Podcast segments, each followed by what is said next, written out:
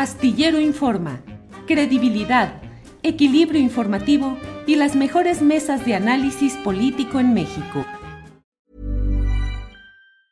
Burrow is a furniture company known for timeless design and thoughtful construction and free shipping, and that extends to their outdoor collection. Their outdoor furniture is built to withstand the elements, featuring rust-proof stainless steel hardware, weather-ready teak, and quick-dry foam cushions. For Memorial Day, get 15% off your Burrow purchase at burrow.com slash ACAST and up to 25% off outdoor. That's up to 25% off outdoor furniture at burrow.com slash ACAST.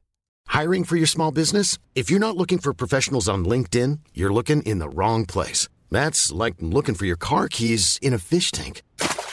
LinkedIn helps you hire professionals you can't find anywhere else, even those who aren't actively searching for a new job but might be open to the perfect role. In a given month, over 70% of LinkedIn users don't even visit other leading job sites. So start looking in the right place. With LinkedIn, you can hire professionals like a professional. Post your free job on linkedin.com slash people today.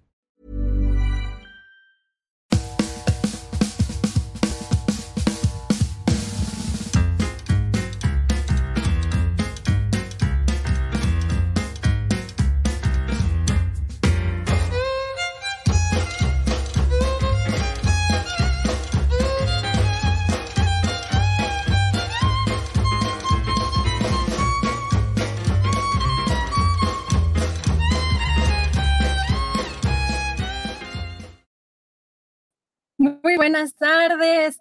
Temoris, muy buenas tardes. A una de la tarde en punto en Astillero Informa, en ausencia de nuestro querido Julio Astillero, que está tomando unas merecidas vacaciones y ya listísimos con muchas cosas interesantes. Temoris, ¿cómo estás? Adriana, ¿cómo estás? Pues bien, es jueves, todavía no llega el viernes, pero ya tenemos todo el entusiasmo, la tripulación astillera navegando este barco en ausencia del capitán, pero siempre eh, eh, poniéndolo rumbo a buen puerto. Oye, ya, ya hoy jueves ya merecen, ahora sí como dicen em, Álvaro y Alejandro Páez Varela, eh, las heladas, ¿verdad? Ahora sí ya merecen, ya es jueves, ya, ya se permite, ya es legal. ya es legal. Oye, querido Temoris, pues tenemos muchas cosas importantes. No sé cómo viste tú hoy la declaración del presidente sobre Ricardo Mejía Verdeja, su subsecretario, ex subsecretario de seguridad, pero pues sí le dio un buen guamazo, ¿no? Pues ha, habido bastantes eh, rumores ¿no? sobre si la candidatura de, Mejía Verdeja habría sido parte de algún tipo de pacto, eh, y, pues ya parece que, cada vez marcan más distancias, ¿no? Mario Delgado ha sido bastante rudo con, en los calificativos y los insultos contra Mejía Verdeja, y ahora el, presidente de plano se, deslindó de él, ¿no? De, de, una manera que me parece bastante clara y probablemente sin punto de, sin, sin retorno, ¿no? Allá ya Mejía Verdeja parece que está fuera del movimiento de la 4T con, sus aliados locales del PT y del Verde. Pues un tema muy delicado, sobre todo, pues aquí hemos hablado también ampliamente de lo que implica un personaje como eh, Armando Guadiana, eh, sobre todo como empresario y lo que ha hecho en el tema minero, pero Vamos a escuchar lo que dijo el presidente porque también por ahí desliza una nuevamente una frase de ni a Dios dijo. Así que vamos a escuchar qué fue lo que dijo hoy el presidente. Aclarar de que yo no tengo relación con eh, Ricardo Mejía. No tengo relación. Aquí estaba con nosotros y eh, se fue sin decir adiós. Y no quiero, creo que eso lo puedo decir sin que me vayan a afectar, no quiero que se use mi nombre, porque yo no tengo relación con él. Así de claro, se me hace un acto de deshonestidad el estar utilizando mi nombre para una campaña, cuando no tengo yo eh, relación. Además, yo tengo licencia de mi partido, pero siempre he sostenido, porque me tocó a mí impulsarlo, de que se tiene que respetar la opinión del pueblo y que se tienen que respetar los resultados de las encuestas. Y ese es un asunto estatutario en mi partido. Y nunca ha habido problema. Miren cuántos candidatos han surgido, incluso han llegado a ganar gobernaturas. mediante el método de encuestas. ¿Sí? Nos guste o no nos guste, es el pueblo el que decide. Se acaba el dedazo.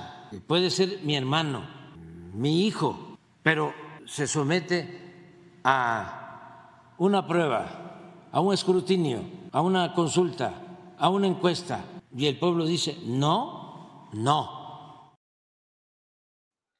pues el, el, presidente no quería hablar realmente del tema porque obviamente pues está eh, también un tema de una posible sanción si el presidente dice de más, pero eh, pues eh, en esta declaración que por supuesto está dirigida particularmente a Ricardo Mejía Verdeja, su ex subsecretario de Seguridad, pues también es un poco, te lo digo Juan, para que escuches Pedro, en el tema también hacia el 24, hemos visto que ha causado mucha polémica el tema de las encuestas dentro de Morena, sobre todo en la candidatura presidencial al 24, Temoris. Sí, bueno, yo no, no veo, lo, lo, he, lo, he, comentado antes aquí mismo, no, no veo a los, a los precandidatos saliéndose de Morena en el caso de que no fueran eh, eh, electos. Pero pues una cosa es no verlos y otra cosa es que de pronto te lleves una mala sorpresa. Y me parece que también, como, como dices, el presidente está dejando, está sentando un precedente, está, está enviando un mensaje. Es un aviso a, navegantes, como dicen en España. Y, y, el, y, el, caso de, del pueblo de Coahuila, de la gente de, de, de, Coahuila, pues qué desastre, ¿no? el Morena presentó, o sea, a quienes en Coahuila esperaban liberarse de, las, de los casicazgos tradicionales de, ese estado, eh, no les dieron opciones, les, presentaron a un miembro de esos casicazgos, a, a Guadiana, y luego por el otro lado eh, eh, dividieron el voto. Entonces, el, la, gente que reclama tener una liga con la 4T, pues tiene tres, tres candidaturas. Y, lo, que va, lo que va a pasar es que el PRI se va a quedar con Coahuila y con Durango. O sea, va, va a ser, como había dicho, pues una, una base, un bastión en la región de la laguna que comprende esos dos estados y ahí se va a quedar. Pues todavía estamos en espera de ver la reacción precisamente de Ricardo Mejía Verdeja. Todavía, o hasta el momento, no hay reacción en, este tema que suponemos que va en algún momento a pronunciarse. Eh, pero pues pasando a otro tema, sobre todo porque pues, hemos eh, dado cuenta, por supuesto, de la situación tanto del Poder Judicial, los pronunciamientos del presidente en contra tanto de la Suprema Corte de Justicia de la Nación, particularmente en el caso de algunos ministros, como en el caso de algunos jueces que en la conferencia mañanera dan nombres eh, de manera muy puntual de algunas liberaciones que consideran que se dieron bajo situaciones pues irregulares. Y ayer en esta sesión en la Cámara de, eh, Diputados, eh, pues vimos una declaración muy particular del, del diputado Alejandro Robles, quien dijo que habría que obradorizar el Poder Judicial. Vamos a escuchar. Tendremos que llevar a un proceso de elección a ministros y ministras para que tengan que dar la cara al pueblo de México y no sigan en la oscuridad en las resoluciones ininteligibles para nuestro pueblo de México. Eso es lo que precisamente está implicando hoy el Plan C y si no les gusta, iremos más allá. No vamos a, conformarnos con una reforma profunda al Poder Judicial. Haremos la constitución humanista que México requiere del siglo XXI. Vamos a obradorizar el Poder Judicial porque tienen que vivir en la justa medianía. Y sí, se burlan porque la derecha está llena de mafias.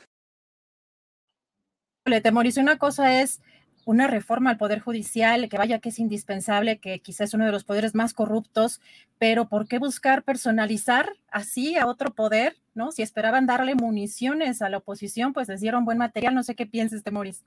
Bueno, yo no me tomaría muy en, muy en serio al diputado que habló que además este, en, otras partes de, de este mismo discurso eh, em, empleó un, un, lenguaje que lo, que lo describe más a él que, que, que, a otra cosa, ¿no? O sea, no es, no es una de las figuras más brillantes de, de, de, ese, de esa bancada parlamentaria. Se le ocurrió, cuando dice obradorizar, a mí me parece que es un mensaje de, fidelidad al, dirigente, al partido, pero eh, efectivamente cuando la, la, idea de Montesquieu de tener eh, tres poderes en una república es que cada poder sea independiente el uno del otro. entonces el poder judicial no solamente no debe ser presidencial, sino que no, que no debe pues, ser hecho al, al, gusto o a la semejanza de una persona en concreto. Pero yo no me lo tomaría en serio, no, no es, o sea, es una, eh, llamó la atención ahora por la forma en que, en que le han contestado, con la polémica que se habló, pero no me parece que sea un proyecto de la 4T obradorizar al Poder Judicial. Se puede exagerar y lo que hizo fue pues darles pie a quienes dicen que se prepara una dictadura, que, que el, el, autoritarismo, solamente les da municiones a, a, ellos en un afán de quedar bien él. Claro. Y hoy el presidente precisamente respondió, le preguntan sobre estas declaraciones de este diputado y, y el, el, presidente responde esto. Vamos a escuchar. Pues es eh, normal en una eh, democracia que tengamos posturas distintas. Yo sostengo que el Poder Judicial está podrido, echado a perder. A lo mejor hay excepciones y son honrosas excepciones, pero eh, es eso, la excepción, no la regla. Eh, hay que democratizar el poder judicial y la mejor medicina es que el pueblo elija a los jueces, a los magistrados, a los ministros, que eso es lo que estamos proponiendo. Entonces eso no les gusta a los conservadores. ¿Cómo le va a gustar a ese senador que habló del PAN? Sí, si él este, se ha beneficiado del Poder Judicial. Voy a poner un ejemplo para no estar hablando así en abstracto. Él eh, trabajó con Yunes Linares, es de Veracruz. Y en el gobierno de Yunes, aquí está Diego, porque tenemos ese asunto todavía pendiente, por corrupción de los panistas, se permitió que se construyera una torre en la zona histórica del puerto de Veracruz. que ayer precisamente eh, pues un senador, el senador panista Julián Rementería, sobre estos dichos, pues eh, ya aseguró que el presidente quiere obradizar eh, al Poder Judicial y pues al país para tener una justicia a modo, pero también hay que recordar este punto de acuerdo que estuvo circulando el día de ayer, en donde piden, eh, pide este senador a la Suprema Corte de Justicia de la Nación la destitución del presidente Andrés Manuel López Obrador. Pero lo curioso, porque esto, por supuesto, pues me asomé a las redes sociales del PAN, no lo encontré, eh, pues estuve buscando la información eh, en la cuestión legislativa y no la encontré hasta que pedí a la eh, bancada del PAN en el Senado pues que me compartieran eh, precisamente eh, ese punto de acuerdo y qué crees, que no, que siempre que fue un error, que se echan para atrás.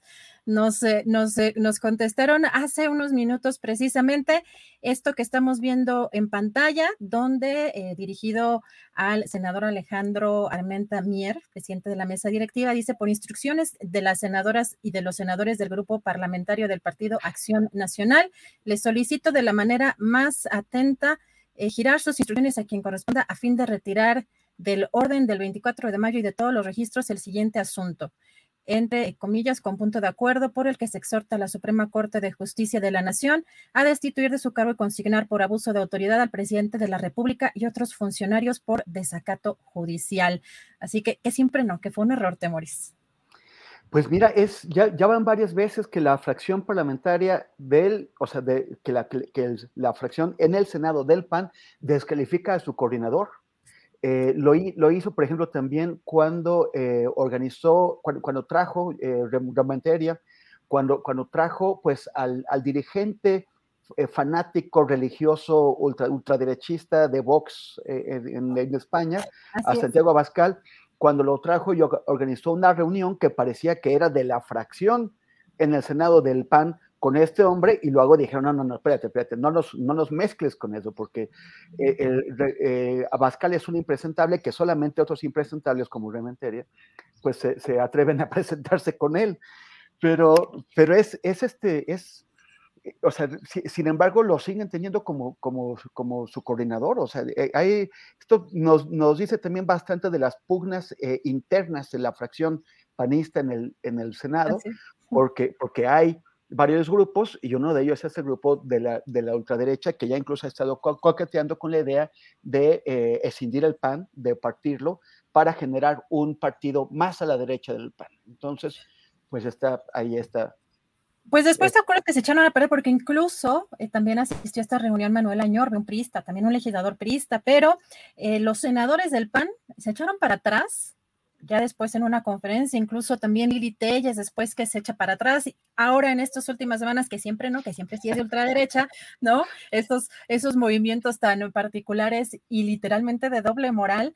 Y en este caso todavía permanece en la cuenta de los senadores del PAN este, esta carta, Madrid, justamente firmada, ¿no? Por los legisladores.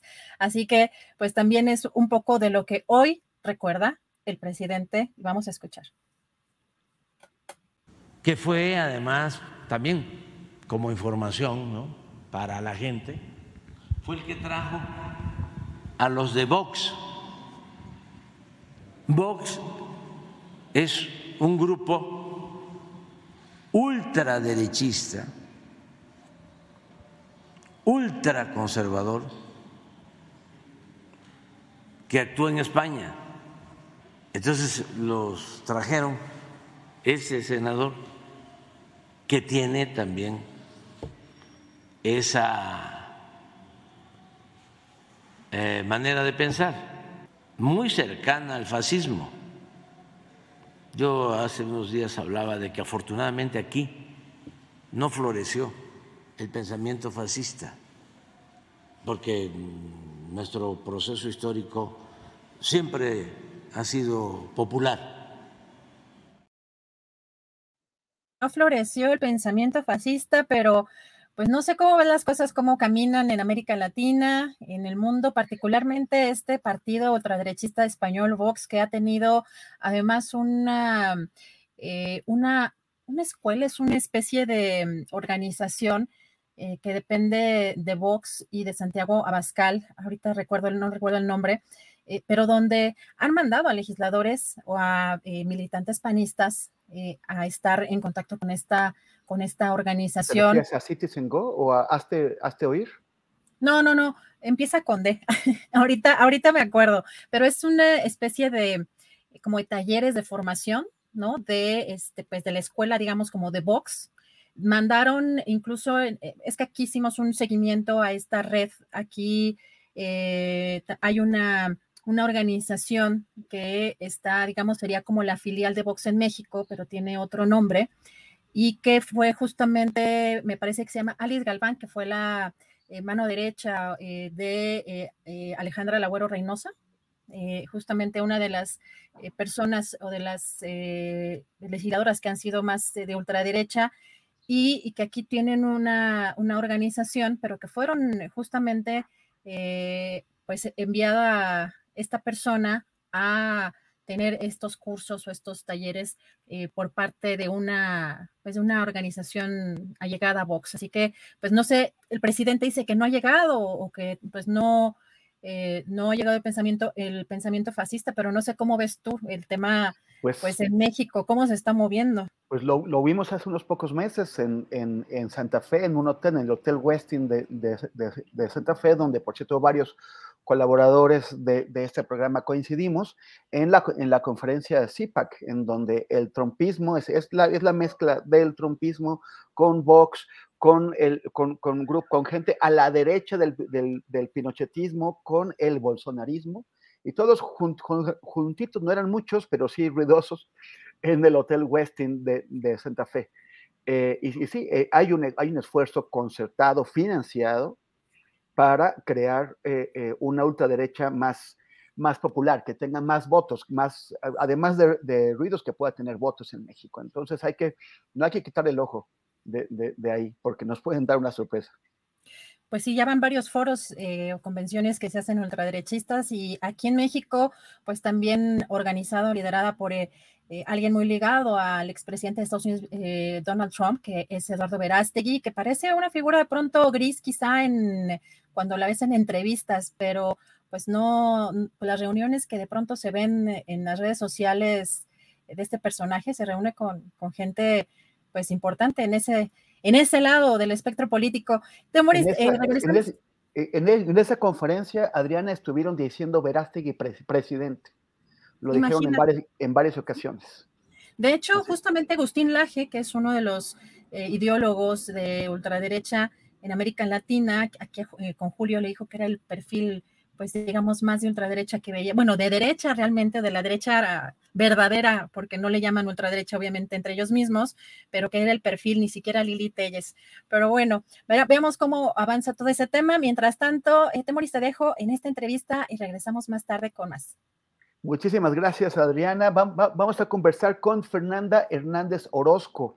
Ella pertenece a una, a una organización nueva, muy, muy fresca de jóvenes periodistas que se llama la Asamblea de Trabajadores de los Medios de, Comunicación. Tenemos que hablar.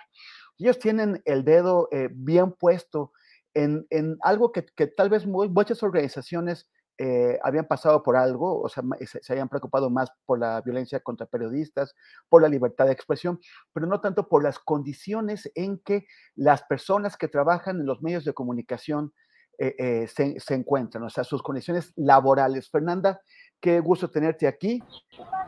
¿Cómo estás? Mira, muy bien. ¿Cuándo tienes? muchas gracias, muy bien. Muchas gracias por la invitación. Se ve que te la estás pasando mal ahí, pero bueno. Sí, muy mal, que siempre se la pasando mal. Fernanda, qué bueno, que lo que lo que primero quisiera que quisiera sería presentarnos. Ustedes ya hace unos días hicieron un evento eh, en la Casa de Refugio Citlotepetl para, para presentar eh, esta encuesta, los resultados de la, de la, de, la encuesta. Eh, ¿Nos quisieras primero contar por qué le hicieron y cómo le hicieron? O sea, ¿cómo, cómo es que se plantearon tener un rigor metodológico para asegurarse que, que, que fuera pues representativa de la, de la situación de los trabajadores y las trabajadoras de los medios? Bueno, Temoris, eh, de nuevo gracias por el espacio. Como dijiste, hace unos dos semanas presentamos el informe sobre la situación laboral de los trabajadores de los medios de comunicación en México. Es una encuesta que levantamos durante 2019. También creo que es muy importante decir cuándo la levantamos. La levantamos previo a la pandemia.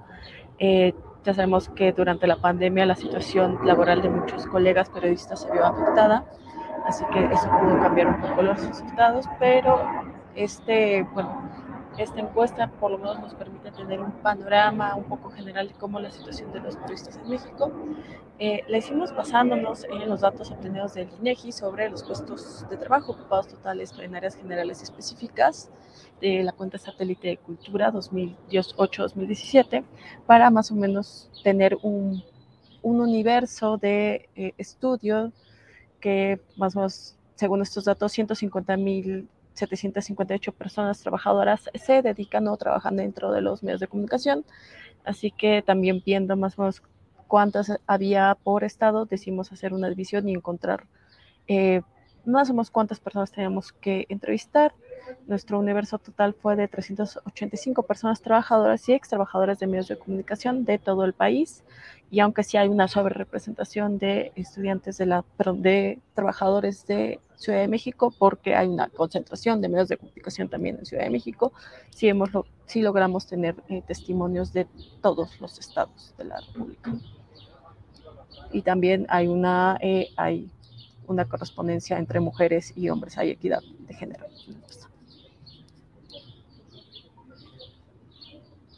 No te escucho, Temoris. Ah, sí, sí. Eh, ¿Qué objetivos se plantearon?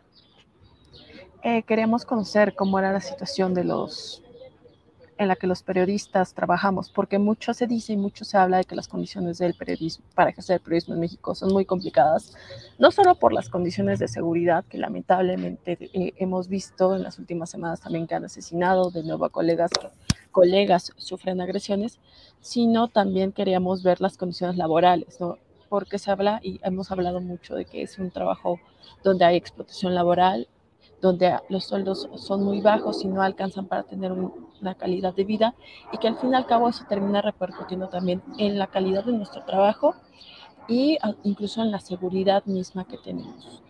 Así que para conocer exactamente eso y no nada más decirlo en palabras y decir, claro, el periodismo en México está súper mal pagado, súper mal eh, representado y tiene, los periodistas están muy explotados, queríamos ponerle rostros, pero también ponerle cifras.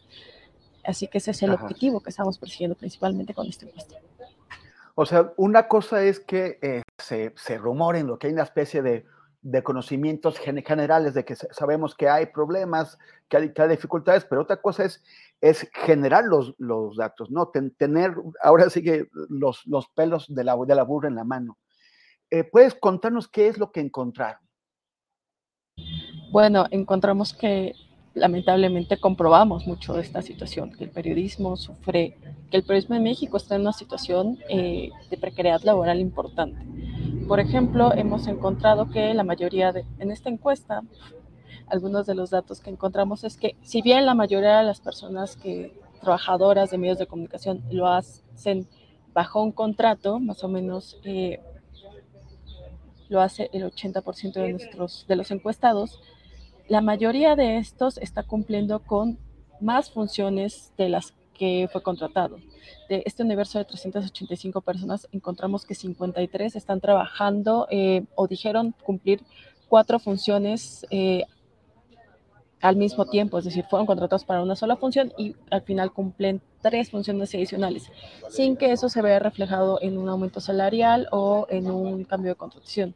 Por ejemplo, tenemos el testimonio de una compañera de la revista Mejores Empleos que dice estar contratada como auxiliar administrativo cuando en realidad cumple funciones de reportera.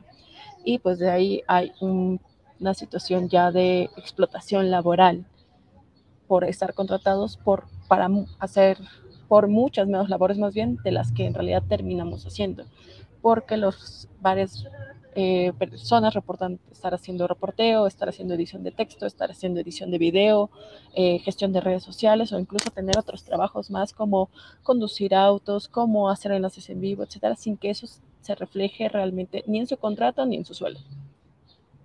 Eh, otros de los hallazgos tienen que ver con el tiempo de trabajo que los, la mayoría de los secuestrados dicen trabajar entre 8 o más de 8 y 12 horas al día, eh, además de que varios de los encuestados, una cantidad importante, casi el 20%, dice trabajar eh, más días. dice trabajar igual toda la semana y cumplir, o sea, no estar cumpliendo con jornadas de descanso, que es lo que prevé la ley federal del trabajo, prevé que se trabaje en seis días y allá por lo menos un día descanso. ¿Qué, tal, qué, es lo que ocurre, por ejemplo, con las prestaciones sociales, con la seguridad? ¿Tienen, tienen eh, acceso? Eso es otro eh, buen dato, como les decía, como muchas de estas personas eh, sí cuentan con un contrato de las personas que encuestamos, pero la mayoría están, y la apuesta había sido hasta 2019, por lo menos hasta el momento en que hicimos la encuesta, por la subcontratación, por este esquema de outsourcing que está diseñado principalmente para simular las relaciones laborales directas con los empleados, pero en realidad sin que haya una una responsabilidad real con, para dar eh, seguridad social. Y este esquema, por ejemplo, encontramos que mucha gente le cambia los contratos cada tres meses, eh, con lo cual no generan una antigüedad y eso les dificulta acceder después a derechos como, vivienda, como créditos para vivienda, como un retiro, eh, etcétera, también para su seguridad social. Por ejemplo, también muchos de los periodistas, que a pesar que esto es un delito fiscal report, aparte, de que esto es un delito y es un fraude fiscal, muchas empresas lo que terminan haciendo es reportar que los empleados ganan un sueldo mucho menor al que realmente reciben y el resto se los pagan por una figura llamada asimilados al salario que en realidad terminan pagando impuestos los trabajadores o terminan siendo contratados por no solamente por una empresa, a pesar que trabajan solamente por una, sino terminan teniendo contratos con dos o tres empresas al mismo tiempo y muchas de ellas ni siquiera son del giro de medios de comunicación. ¿Y qué pasa? A ver, por ejemplo, en cuanto a los salarios, ¿cuánto ganan los periodistas? Hay una eh, variedad ¿no? de, de, empleos. No te voy a preguntar cuánto gana Carlos Loret de Mola, pero, pero en general los, los periodistas de base, la mayoría de, de, los trabajadores y las trabajadoras de los medios, ¿cómo andan en cuanto a sus sueldos? Bueno, encontramos que muchos están ganando por debajo del sueldo mínimo que debería ganar un periodista. Eh, más o menos entre el 60% ganan menos de 15 mil pesos al mes. Solamente... ¿60% dijiste? Sí, el 60% gana menos de 15 mil pesos al mes. El 22%, por ejemplo, gana entre 3 mil 80 pesos y 7 mil pesos al mes. O sea, ¿cuál es el salario mínimo profesional? Eh, es aproximadamente de 4.500 pesos al mes. ¿Y, y, cuánta gente eh, estará trabajando por debajo de ese, salario? Eh, digo, aproximadamente está ganando un 10% abajo de ese salario, que de por sí ya es un salario bastante bajo. de seguro alguien me corregirá después el dato, pero sí, más o menos el 20% está ganando menos de 7 mil pesos que también para el estándar de vida de México. Y solo 1% de los trabajadores de los medios de comunicación dice o reporta ganar más de 50 mil pesos. Esta élite, vamos a decir, esta élite de los medios de comunicación es así, es el 1%. Y también en esa élite hay enormes desigualdades. Oye, otra, otra característica común eh, yo creo que en todo el país, pero bueno, sobre, todo en los estados, en, algunas ciudades, es el multichambismo, ¿no? Que, es que un, periodista, un reportero, trabaja eh, eh, para, para, muchos o para varios medios de comunicación al mismo tiempo y, tiene pues que partirse dos, en tres, en cuatro para poder cumplir con, con, con esos trabajos.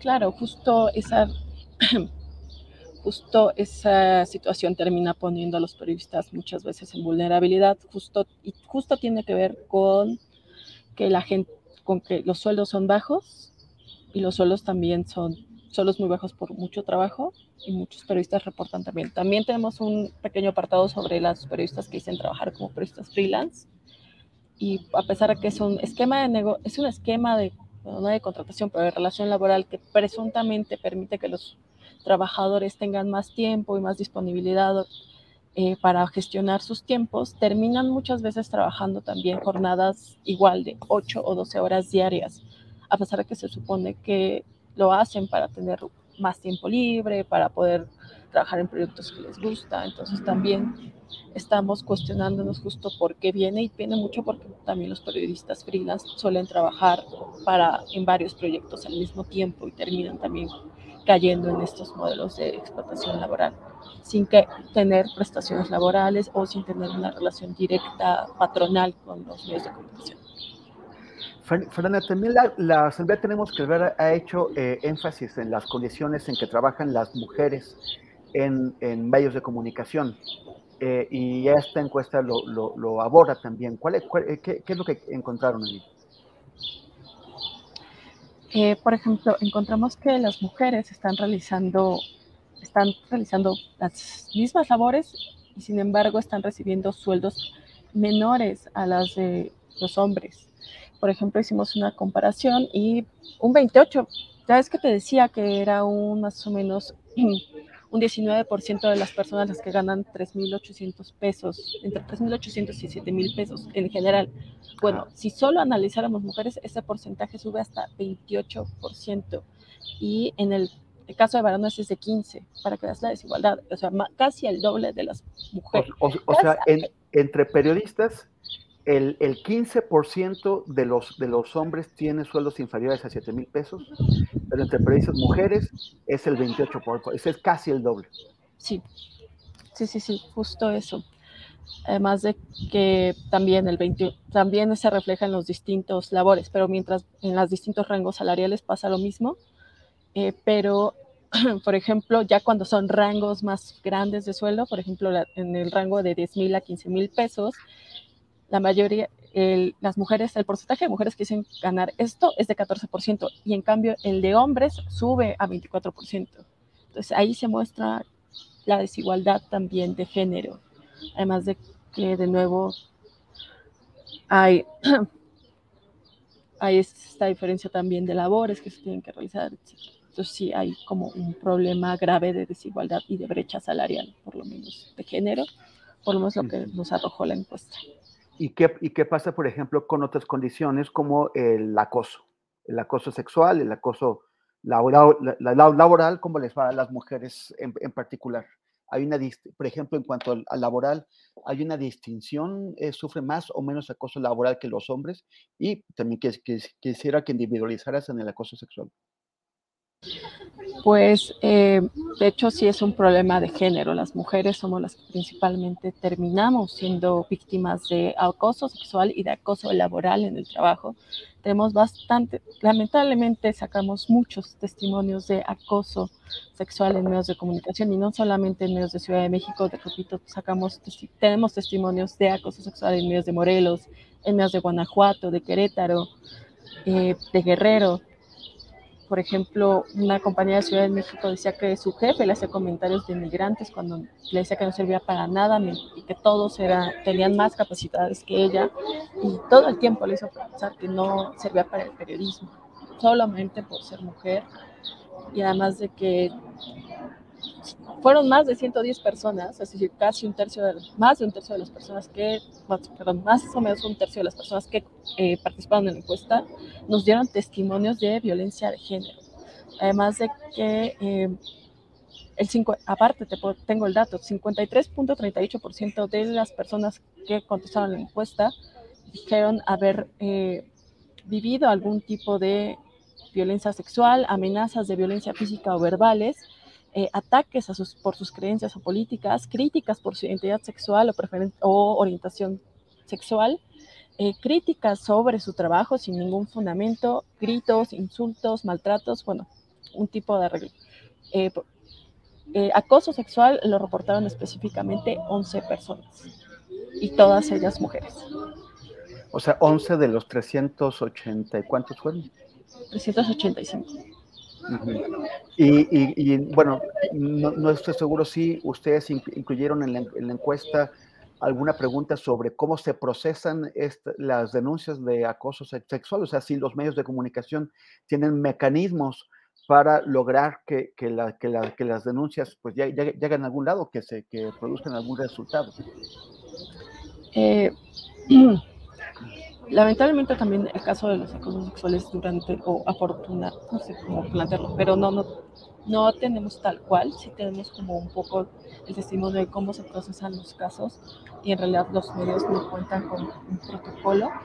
De hecho, tan no cuentan con un protocolo que casi la mitad de los encuestados dijeron pensar en renunciar y dejar la relación laboral por ese tipo de situaciones en lugar de buscar algún tipo de conciliación o de arreglo dentro del medio. Entonces sí es, creo que es grave lo que está pasando y por la falta de protocolos en medios para poder arreglar ese tipo de situaciones. Oye, y bueno, Fernanda, ya, para, para, para ir saliendo eh, de, de, esta conversación, vale, ustedes ya tienen el retrato de qué es lo que pasa. ¿Y qué sigue? ¿Qué es lo que se puede hacer para cambiar la situación tan desventajosa que tienen las personas que trabajan en medios de comunicación? Bueno, nosotros como asamblea lo que creemos es que tenemos que eh, no solamente hablar, ya, hemos, ya estamos hablando, ya lo estamos discutiendo nosotros eh, dentro y fuera de nuestras redacciones, pero también tenemos que organizarnos para luchar. Creemos, y lo hemos dicho desde el principio, desde aquel 2019, que la forma más efectiva para organizarnos y para exigir derechos laborales es la creación de un sindicato independiente de periodistas, si bien ya existe el sindicato de redactores de de medios de comunicación, creemos que también vale la pena una creación de un organismo independiente, nuevo y que realmente eh, represente las... Eh, eh, que representa los derechos y busque defender los derechos de los, no solamente de los periodistas, también de todos los trabajadores en medios de comunicación, de los diseñadores, de los editores, de los camarógrafos, en fin, del personal administrativo, porque sí bien si el rostro más visible de esta y de esta violencia laboral somos los periodistas o somos los reporteros, los redactores, etcétera, sí es cierto que toda la cadena hay violencia y en todos los medios ha habido también violaciones a los derechos laborales. Entonces, creemos que la mejor manera es hacerlo, es luchar en conjunto y que esa manera es tener un sindicato. ¿Y ustedes tienen algún tipo de convocatoria o llamado? Eh, llame, eh, búsquenos también en nuestras redes sociales, en arroba medios-hablemos en Twitter y también en Asamblea Tenemos que Hablar en Facebook. Estamos ahí normalmente también compartiendo nuestras actividades, nuestras dinámicas. También eh, van a poder revisar el informe con mucha más con mucha más presión para conocer la situación y constantemente también estamos arrojando campañas e iniciativas en el en la asamblea para que próximamente también puedan unirse a, al trabajo. Que estamos Muchas gracias, Fernanda, te, te agradezco eh, y, y, bueno, los, los, felicito y las felicito por, esta, por este trabajo que están haciendo tan importante y necesario para el medio. Gracias. No, muchas gracias, Temoris. Y vamos otra vez con Adriana Buentello mientras eh, llega la entrevista con Ángela Buitrago. Me, me, parece que también hay algún nuevo des, desarrollo en el caso de Mejía Verdeja, ¿no es, no es así? Así es, eh, Temoris, pues ya dio respuesta a cada de eh, su equipo de comunicación de mandar un breve video. Vamos a escuchar eh, la respuesta del candidato del PT a Coahuila. Me ha preguntado mucha gente mi opinión sobre las declaraciones de hoy del presidente Andrés Manuel López Obrador en la conferencia mañanera en la que hizo alusión a mi persona. Yo quiero reiterar mi, mi respeto, gratitud y reconocimiento al presidente de la República. Él es el presidente de todos los mexicanos, la cabeza de las instituciones nacionales y siempre habrá mi respeto y mi más alta consideración.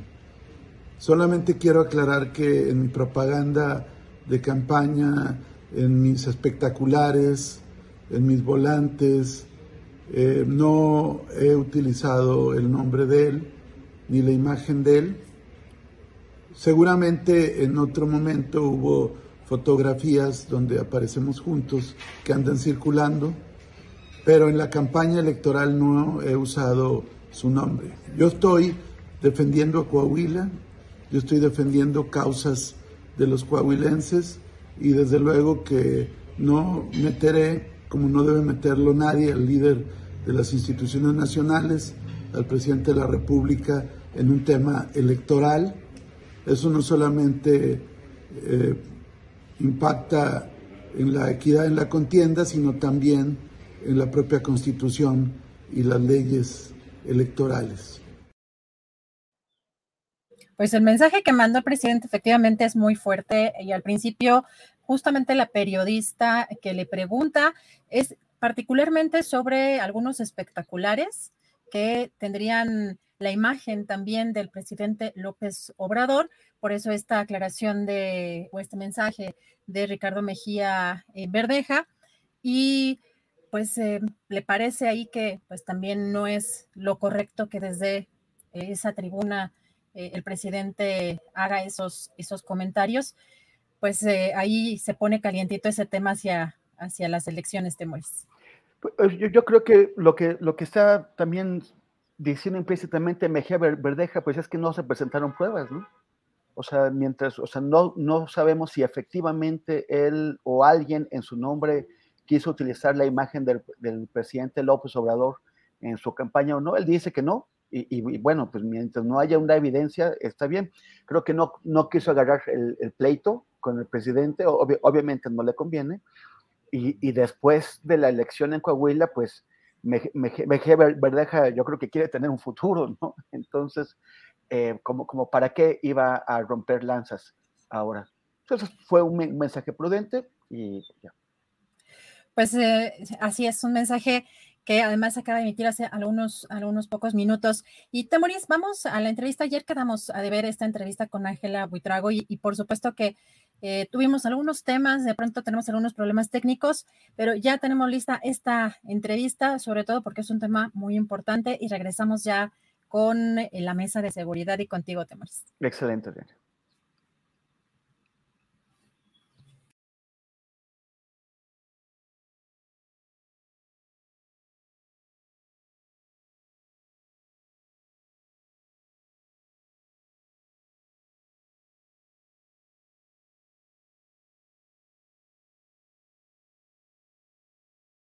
Pues me da muchísimo gusto en esta tarde saludar a Ángela Buitrago. El día de ayer no alcanzamos por problemas técnicos a concretar esta entrevista, pero es de suma importancia, pues sobre todo que de acuerdo a una investigación del New York Times y estos análisis forenses eh, que se han hecho eh, respecto a los celulares y a las comunicaciones, en este caso ya del funcionario Alejandro Encinas como subsecretario de Derechos Humanos y como titular de esta comisión en el caso de la investigación de Ayotzinapa, del caso Ayotzinapa, pues eh, fue, fueron intervenidas sus comunicaciones, fue espiado y pues eh, me da mucho gusto saludar a Ángela Buitrago, integrante del grupo interdisciplinario de expertos independientes, que ya se ha posicionado al respecto este eh, grupo de expertos en este caso. Y Ángela, pues muchas gracias por tomarnos esta entrevista. ¿Cuál es la opinión que tienen de este, pues de esto que está sucediendo y sobre todo de las declaraciones del presidente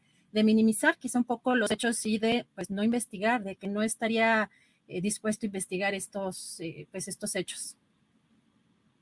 Mm, bueno, gracias por la invitación, Adriana. Eh, la verdad que el comunicado del GIEI refleja precisamente la posición del grupo frente al rechazo y obviamente a lo grave de la situación de una interceptación ilícita. Creemos que eh, cualquier caso de injerencia en el derecho a la intimidad pues vulnera, garantías, pero además, siendo un caso como es el caso Ayotzinapa, también incluso pone en riesgo a personas que puedan estar ayudando a establecer responsabilidades o a establecer eh, el posible paradero de los estudiantes. El caso de la interceptación del celular de Alejandro Encinas y de dos de sus Ah, asesores o parte de su equipo, también se refleja en las interceptaciones que también eh, comunicó el PRO y los padres de familia, al igual que el GIEI, que fue ah, objeto también de interceptaciones en el periodo pasado. Creemos que es importante entonces eh, investigar, investigar a fondo, establecer realmente de dónde provienen estas eh, interceptaciones ilícitas porque sin lugar a dudas lo grave de esto es que no solamente puede poner en riesgo el derecho a la intimidad, a la comunicación de una persona, en este caso Alejandro Encinas, que es parte del gobierno, sino también información que incluso puede poner en riesgo otros de los proyectos que se tengan en camino de eh, violaciones de derechos humanos. Creo que sobre esta base, el tema en particular resulta gravísimo, como lo calificó el GIEI, y por esa razón solicita tanto a la Fiscalía como a la CNDH que se ejerzan las acciones correspondientes. La situación de normalizar estos acontecimientos termina siendo un presagio muy triste también para una sociedad democrática. Ángela, ¿ustedes consideran que detrás de este espionaje está relacionada al tema de esta investigación Ayotzinapa. Digo, parecería quizá obvia la pregunta, pero por los tiempos en que quizá fue intervenido su, eh, sus, comunicaciones, eh, pues podría estar relacionado con este tema. no lo descartamos, es más, coincide con reuniones incluso que se tenían de la Comisión de la Verdad con los padres, con el GIEI y con los diferentes interlocutores que se tienen en esa comisión Coincide con tiempos eh, también en donde se están haciendo eh, las presentaciones de los informes y por esa razón creemos que también es fundamental saber de dónde proviene esta ah, interceptación ilícita.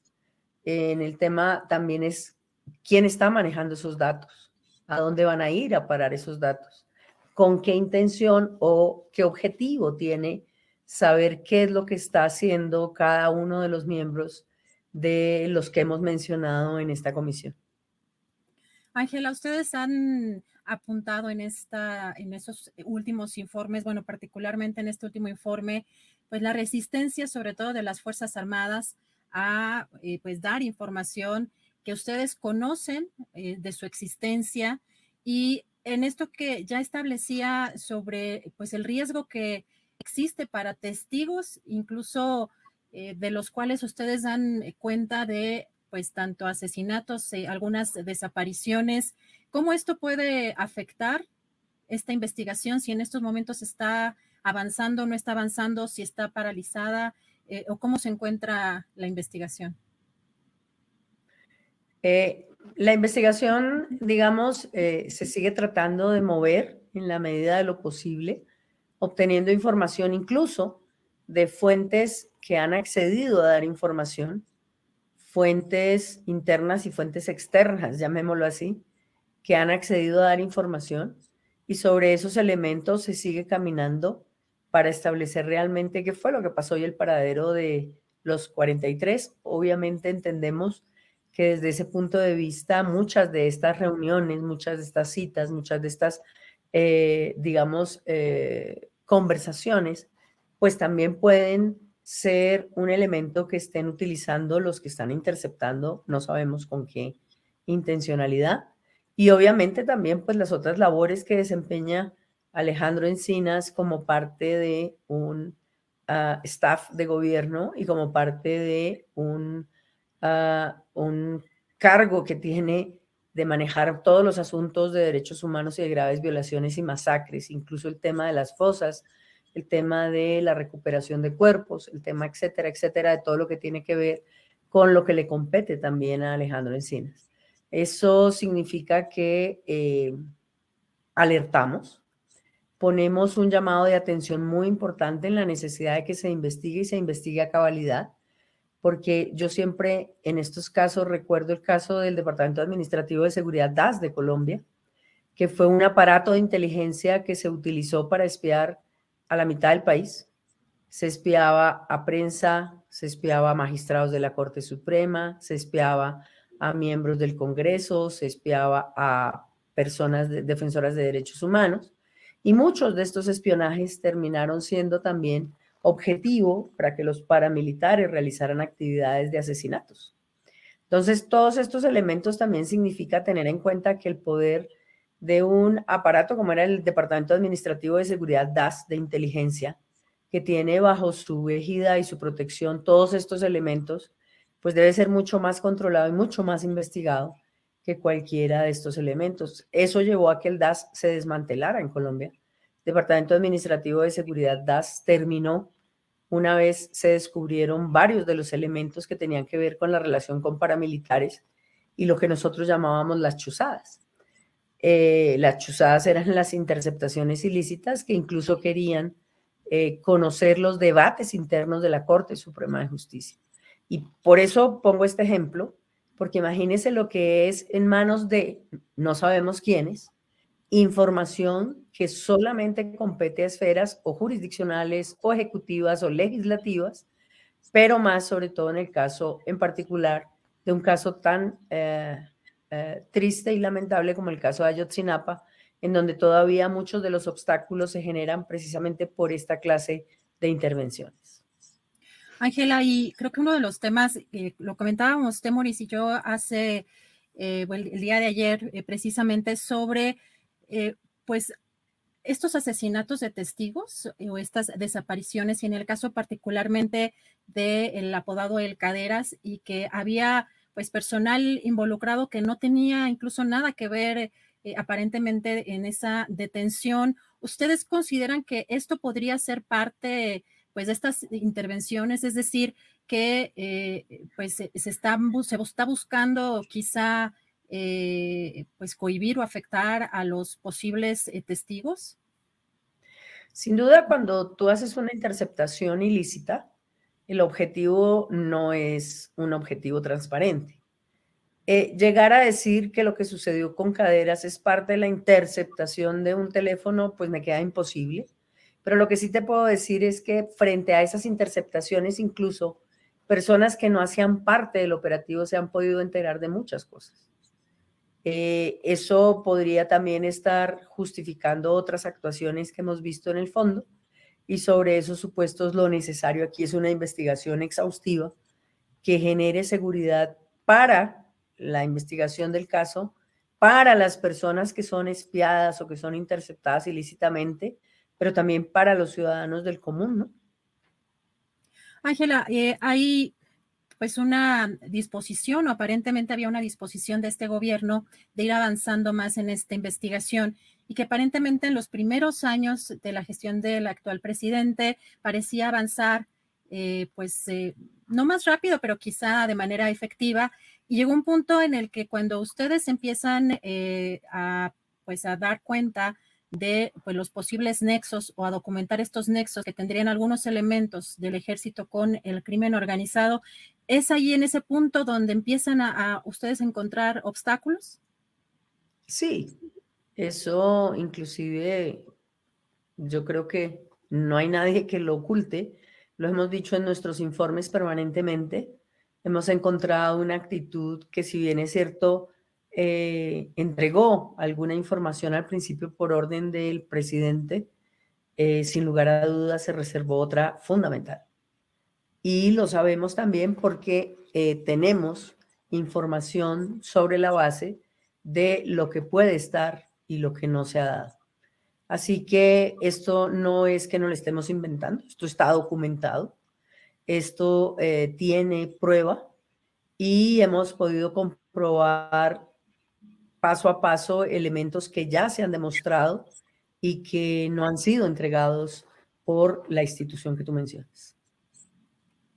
Ángela, eh, preguntarle también si eh, ustedes han tenido algún tipo de comunicación reciente, no a raíz precisamente de estos hechos o de, estas, esta investigación o esta eh, revelación del New York Times sobre el espionaje a Alejandro Encinas, sino recientemente si han estado en comunicación con el subsecretario Encinas respecto a esta investigación y los avances eh, o no avances que tendrían eh, pues el próximo informe, porque además entendemos que el plazo que ustedes tienen todavía como grupo interdisciplinario de expertos independientes es hasta junio de este año o se amplió o es hasta julio? 31 de julio. 31 de julio. y ahí es donde presentarían un último informe, ¿verdad? Correcto. Sí, eh, bueno, la, la, primera parte de la pregunta, nosotros todas las veces que vamos a Ciudad de México, estamos en contacto con las personas de la comisión, pero también con Alejandro Encinas. Estamos eh, trabajando conjuntamente en varias de las cosas y los objetivos que nos hemos trazado dentro de la misma comisión. Hemos ido a diligencias conjuntas entre COAC y GIEI a tratar de buscar información y hemos obtenido alguna información interesante en estos últimos meses. Eh, tenemos relación permanente con él a distancia también para las cosas que se necesitan y se requieren, pero sobre todo también para eh, estar al tanto de los avances que eh, puedan ir surgiendo, porque nosotros dejamos algunas peticiones que también son contestadas mientras vamos y regresamos y eso también nos mantiene en permanente comunicación con el subsecretario Alejandro Encinas. Así que eh, la relación en este momento frente a la intención de que avance el proceso es conjunta y entendemos que sobre esa base está todo el interés para que eh, haya un resultado en estos meses que quedan. Ángela, preguntarles si a partir de estos hechos ustedes tendrán o sostendrán particularmente una comunicación con el subsecretario Alejandro Encinas y si cambiarán algún método o alguna, habrá algún cambio en, la investigación o algún giro en esta investigación a raíz de estos hechos? Pues lo que pasa es que el, el solo hecho de saber ya que los teléfonos están interceptados, que son cosas que uno, digamos, asumió desde el momento en que el GIEI también fue interceptado en el periodo pasado, eh, también hace que sea mucho más difícil algunas cosas. Pero digamos que tratamos de solventar ese elemento y sobre esa base pues hay que seguir avanzando porque necesitamos correr prontamente en estos últimos meses que quedan. Ángela, pues agradecerle la oportunidad de platicar con usted, eh, sobre todo en este espacio de nuestro querido Julio Astillero, quien se encuentra en estos momentos de, vacaciones. No sé si quiera cerrar con algún comentario final, pero agradecerle mucho que haya podido platicar con nosotros. No, con mucho gusto y una disculpa porque la tormenta aquí fue así absolutamente inclemente y por lo tanto pues no pude comunicarme en la hora de ayer y sobre esos elementos, pues agradecerles y decirles que eh, estaremos contándoles a ustedes también lo que termine siendo la investigación del GIEI en, esta, en este primer semestre del 2023. Pues Ángela, muchísimas gracias eh, por todo, por la entrevista y por este trabajo que han hecho aquí en este caso de Ayotzinapa y estaremos muy atentos a este informe final y eh, pues no sé si hay alguna fecha en específico, ya nos dice que el 31 de julio sería eh, esa, el, último tramo, ¿no? Del GIEI. Sí, eh, les contaríamos de todos modos en el momento en que tengamos la fecha del informe, sin lugar a dudas, para hacer lo que siempre hacemos. Creemos que es muy importante que eh, la sociedad conozca los avances, los retrocesos, los obstáculos, las denuncias que se hacen en torno a la investigación de los 43 y esperamos avanzar un poco más de aquí a allá para poder tener otras noticias, pero les contaremos con el tiempo suficiente. Gracias, Ángela Huitrago, integrante del GIEI, por esta entrevista. Buenas tardes. Feliz tarde.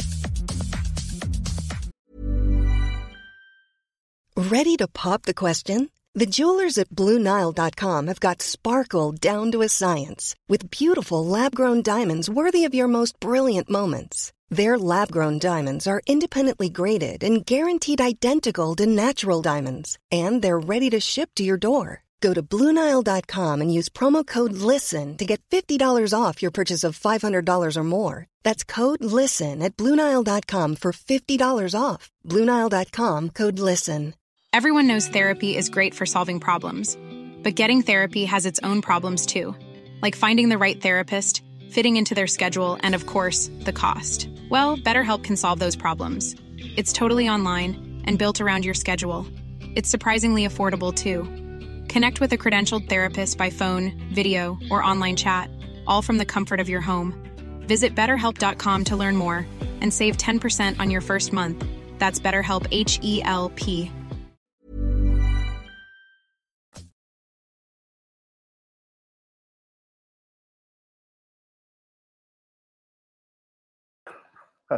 el micrófono.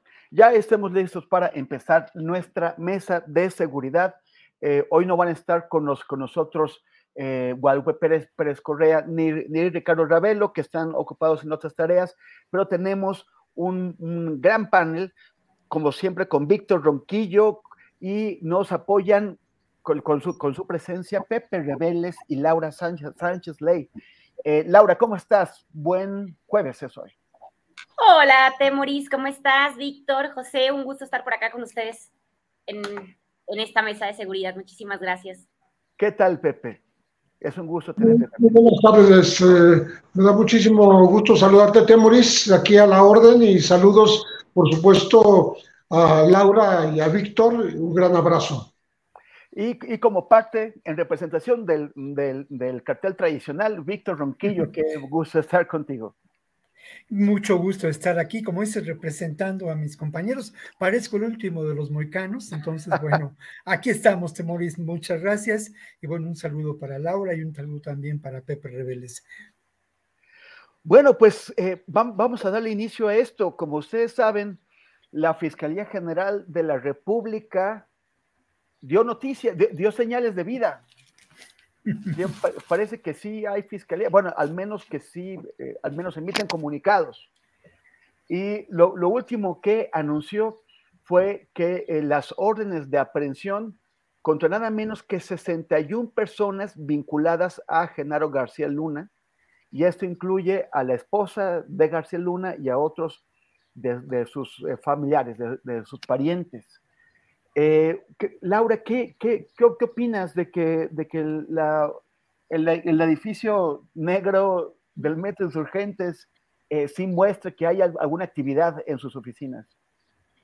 Mira, Temoris, la realidad es que esta fiscalía, pues órdenes de aprehensión, pues ha girado bastantes, ¿no? En muchísimos casos. Y, y, bueno, la verdad es que yo no les creo. Es decir, ahí están las órdenes de aprehensión, perfecto, pero para muestra un botón. Para mí, un caso en el que Genaro García Luna está involucrado desde hace un montón de tiempo y que incluso la actual administración giró órdenes de aprehensión desde el año 2020, pues fue el caso del operativo rápido y furioso, ¿no? Donde ahorita pues ya a, a 12 años del operativo Rápido y Furioso, pues a pesar de todas las decenas de órdenes de aprehensión que se giraron, hasta el momento no hay ningún detenido por la FGR. Y ya estamos hablando de la FGR de Alejandro Gertzmanero, Temoris. Entonces, pues realmente es que, bueno, anuncios puede haber muchos, muchísimos. Y recordemos lo que está pasando en Estados Unidos, es decir, recordemos que incluso la unidad de inteligencia financiera invirtiendo un montón de dinero, Temoris, pues lleva un juicio en Estados Unidos por un caso similar y es un caso justamente de una red de,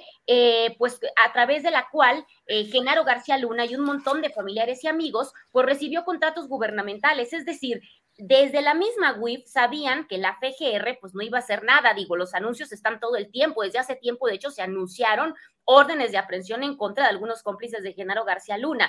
Al ver que no sucedía nada, se van a la corte de Miami-Dade, donde interponen esta denuncia en la unidad de inteligencia financiera, que por cierto, pues también está resultando un fracaso, Temeros. Está resultando muy compleja. Yo hace unos momentos entraba a la página del sistema de la Corte local y lo que podíamos ver, pues es que realmente la misma fiscalía, ni con la ayuda de los jueces estadounidenses, ha podido hacer nada en contra de la red, es decir, problemas tan técnicos y que no se consideran en un momento como problemas diplomáticos para hacer llegar la comunicación a los involucrados en países como Panamá desde Estados Unidos. Y entonces te estoy hablando de un juicio que tiene todo el apoyo y el respaldo de la Corte estadounidense, donde los procesos, pues a pesar de ser burocráticos, al parecer, pues fluyen. Digo, Genaro García Luna tiene precisamente, eh, está por recibir una sentencia en Estados Unidos, lo que nunca pasó en México, y entonces, pues no ha podido pasar nada por este tipo de problemas burocráticos. Entonces me pregunto, me pregunto, si con todo el dinero que se le está invirtiendo en Estados Unidos a la denuncia contra Genaro García Luna,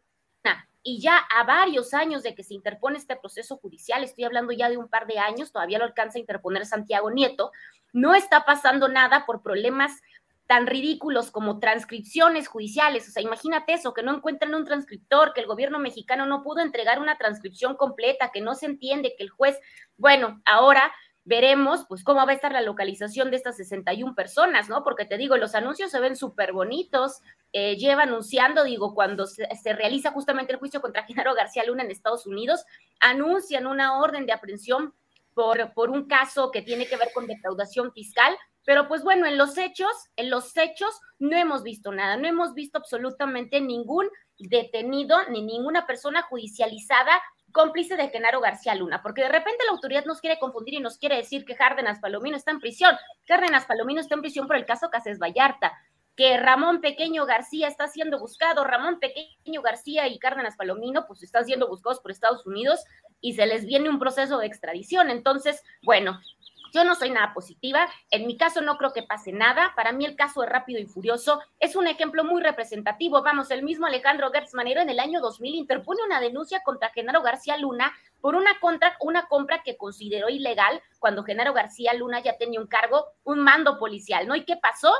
que hasta se les perdió la denuncia. Yo la, la pedí por transparencia y me dicen que no la encuentran. Entonces, bueno, esa es la historia dónde se les habrá perdido, ¿no? O sea, porque no es como que abrieron un archivero y la, y la, y la botaron por ahí, tienen, o sea, ya, ya se supone que están digitalizados.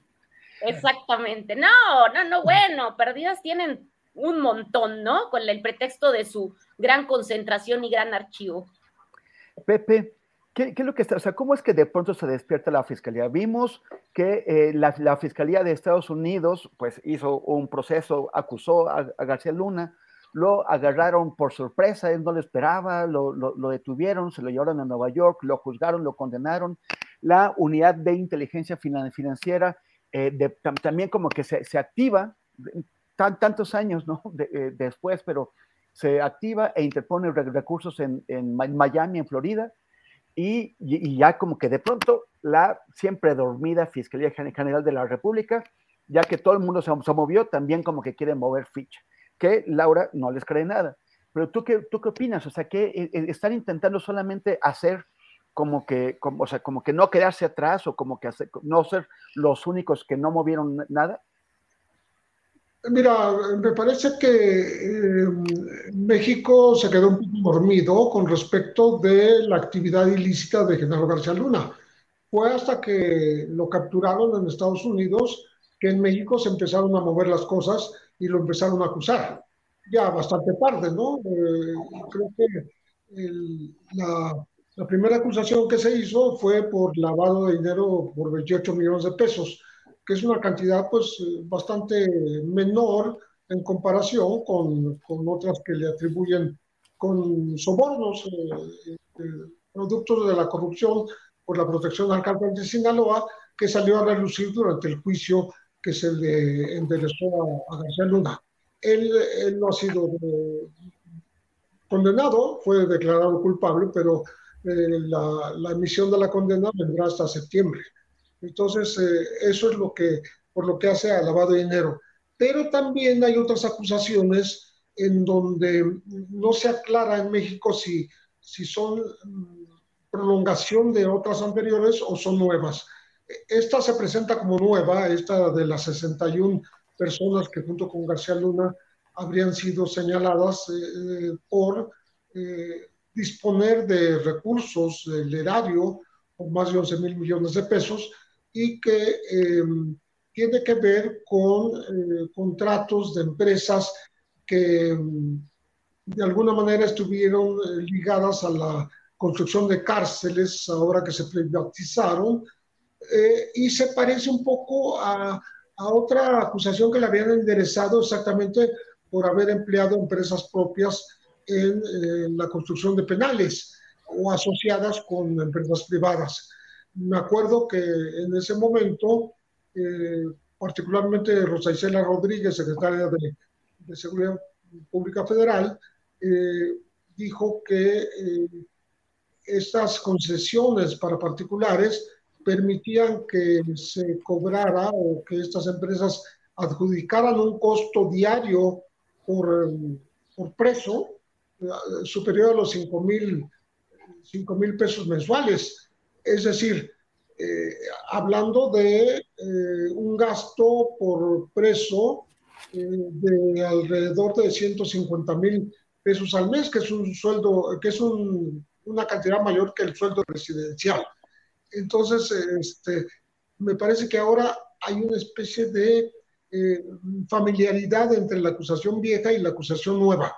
La acusación nueva implica que están siendo buscados estas 61 personas, e incluso en el extranjero, porque algunos se habrían ido ya del país y con eh, peticiones de extradición en el caso de que, de que, sean localizados y capturados por la ficha de Interpol que se ha emitido. Entonces, eh, me, me, parece que se junta con otra acusación, también por dineros, pero ahí no se explica de dónde de dónde salieron, bueno, de un pero con qué fines, son 700, más de 740 millones de dólares en un juicio que se lleva a cabo en Miami. Entonces ahora resulta que tenemos eh, cuatro juicios aparentemente distintos, porque está el de Rápido y Furioso, que ya mencionó Laura, eh, que, que tampoco ha llevado a grandes eh, investigaciones y a grandes capturas, sino simplemente está este, se involucra a García Luna, a, Cárdenas Palomino, a, Ramón Pequeño García, entre otros, este, pero no, no veo que se judicialice todavía, ¿no?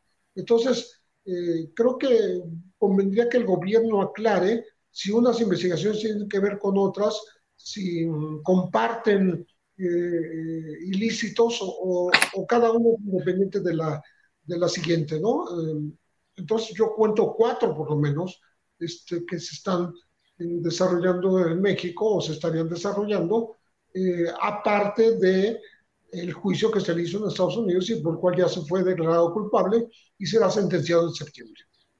¿Pero tú crees que, que, estos juicios van a, van a producir algún resultado o serán más, más Pues paja. mira, y vamos a estrategia. ver que buscan algún resultado.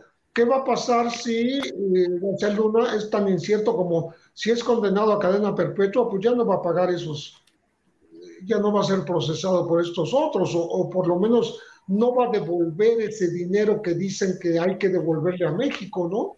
Eh, México está reclamando el dinero por parte de, Estados Unidos. Tampoco sé si hay una voluntad de Estados Unidos de devolverle un dinero este, a México en un juicio que se lleva a cabo en, Miami. Lo, lo, veo bastante complicado, ¿no? Puede llevar a, otro proceso que tenga como fin considerar este, la devolución de este dinero al gobierno mexicano. Víctor, a ver, como te das cuenta, Laura y Pepe, así como optimistas, no son.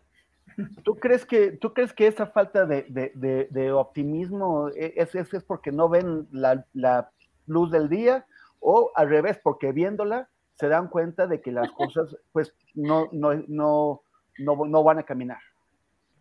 Bueno, yo creo que lo primero que tendríamos que preguntarnos es cuál es la causa de que no avancen las causas penales en la Fiscalía General de la República. Y este tipo de causas en términos muy concretos, ¿no? Y bueno, aquí pues hay dos opciones, o por negligencia, o por incapacidad, que va unido a ello, o por evidente complicidad y, eh, ¿cómo llamarlo, no? Encubrimiento, esa es la palabra adecuada. A mí me parece que cuando hablamos de García Luna, y ya lo he dicho en otras ocasiones, hablamos de un personaje que todavía hoy mantiene injerencia en este enorme aparato de la seguridad, de la inteligencia, incluso de la Procuración de Justicia en este país. Creo que esa es la, la, respuesta, ¿no? Hay encubrimiento, hay negligencia, sí, pero hay sobre todo un elemento que es clave y que es complicidad. Y voy a esta reciente acusación que, como señala Pepe, no se nos aclara eh, si tiene relación con la acusación que está dada en Miami eh, y con otras acusaciones. Uno puede inferir que sí. Y aquí yo quiero señalar dos elementos que me parecen muy importantes. ¿Cuáles fueron las áreas de acción los, eh, de los negocios emprendidos por García Luna? Por una parte, en esta acusación, lo que podemos considerar la infraestructura carcelaria durante el gobierno de Peña Nieto. Esto es muy importante porque al final de cuentas es un área de dominio, de acción y de pactos establecidos entre García Luna y algunos, muchos personajes, muchos personajes que se pudieron dar desde su época en el CISEN, después como eh, pues responsable de la Secretaría de Seguridad Pública, ¿no? Y luego el otro ámbito es ni más ni menos que el del espionaje. Ambos representan un gran negocio y en ambos casos, esto es eh, también parte de la maquinación, pues son, eh, digamos, la infraestructura carcelaria en términos de lo que nos dice la información hasta ahora publicada, no tanto fue la construcción de los penales, sino los sistemas utilizados para su vigilancia, lo que quiere decir que estos sistemas se tienen que renovar periódicamente, lo cual pues implica un gran negocio. Lo mismo que los sistemas de espionaje, ¿no? Ahora, hay un elemento que es clave, el, clan Weinberg, ¿no? Y sus empresas, esta empresa que está ubicada en Panamá. Ese clan Weinberg es eh, uno de los Weinberg, el mayor de ellos, fue amigo de García Luna desde la época en que ambos se encontraron en el CISEN. Weinberg y la empresa que él, eh, en, términos de sociedad, aunque oculta con García Luna, poseía, es determinante para la venta de equipos de seguridad y de espionaje por parte de industrias eh, israelitas a nuestro país. Y creo que ese, ese elemento también me parece central. Y lo relaciona con esta realidad de, este, de esta complicidad, de este encubrimiento establecido por parte de quienes todavía hoy pues deben favores a García Luna y están instalados en el aparato de seguridad.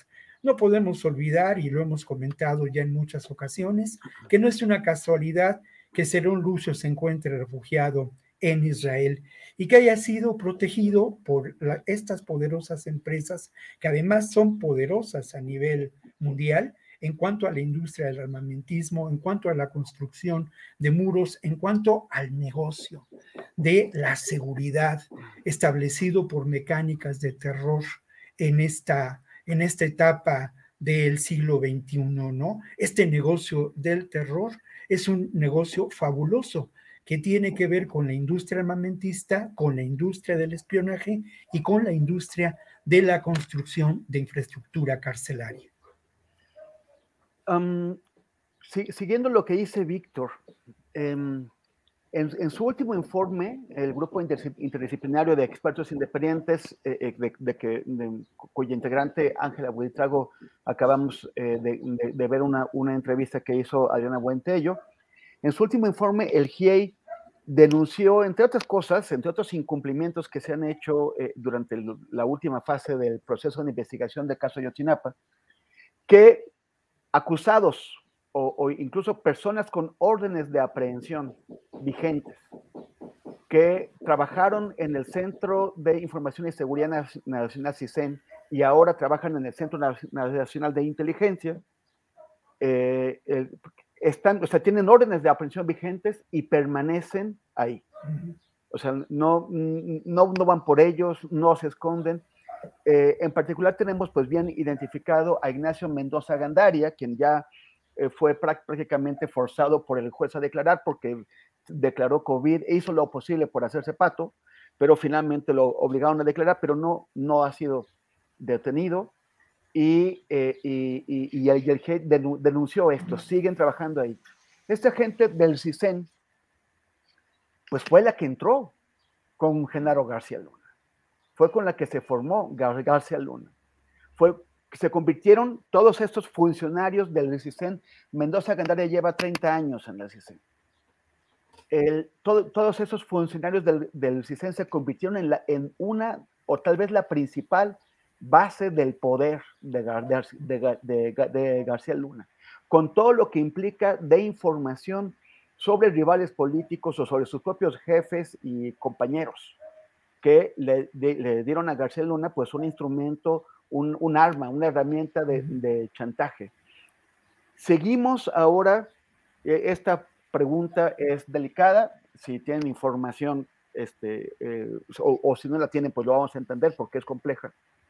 Pero sigue siendo el Centro Nacional de, Inteligencia un lugar desde donde el garcialunismo mantiene influencia desde donde vigila a muchas personas, desde donde tienen la capacidad de, extorsionar, de chantajear o de, eh, tener, de, presionar a funcionarios públicos de, esa administración y a otros de, las anteriores.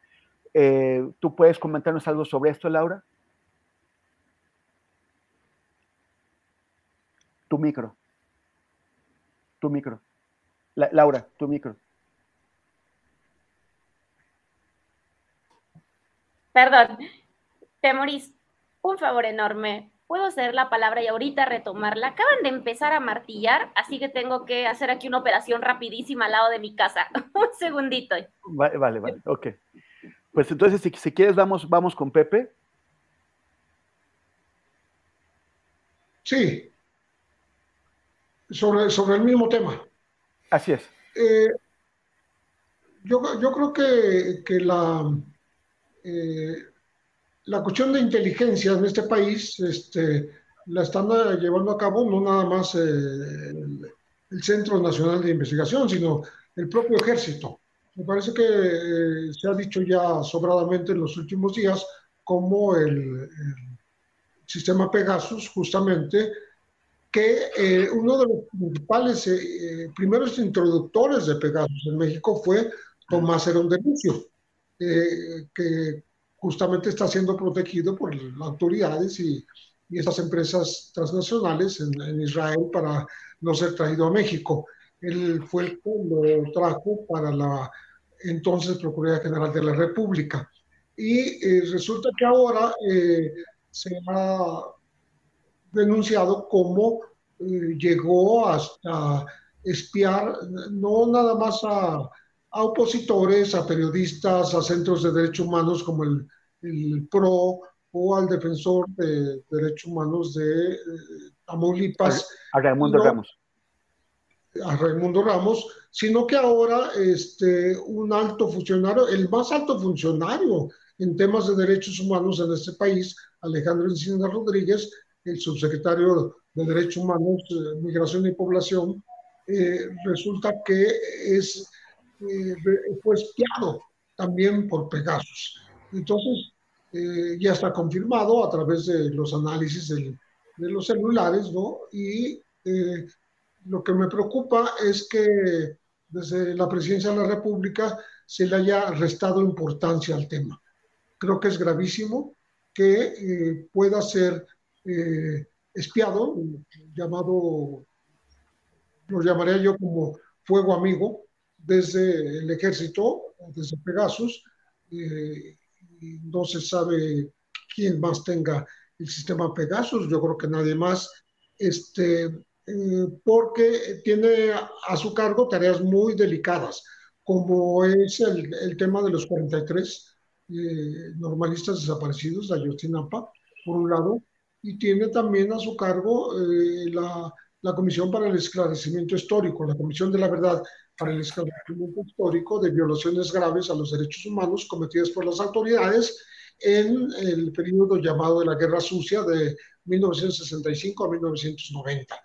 Espiar a, un, a una persona que tiene esas encomiendas tan delicadas para el país, para el presente, para la investigación del pasado y para el, para el futuro del país, me parece gravísimo, ¿no? Y esto está ocurriendo a, ciencia y paciencia del propio gobierno. Entonces, creo que estamos entrando a un terreno muy delicado que no se había dado en los últimos años, sino en, contra de, digamos, de particulares o de organizaciones eh, civiles y comisiones de derechos humanos, pero ahora eh, se está llegando al propio gobierno.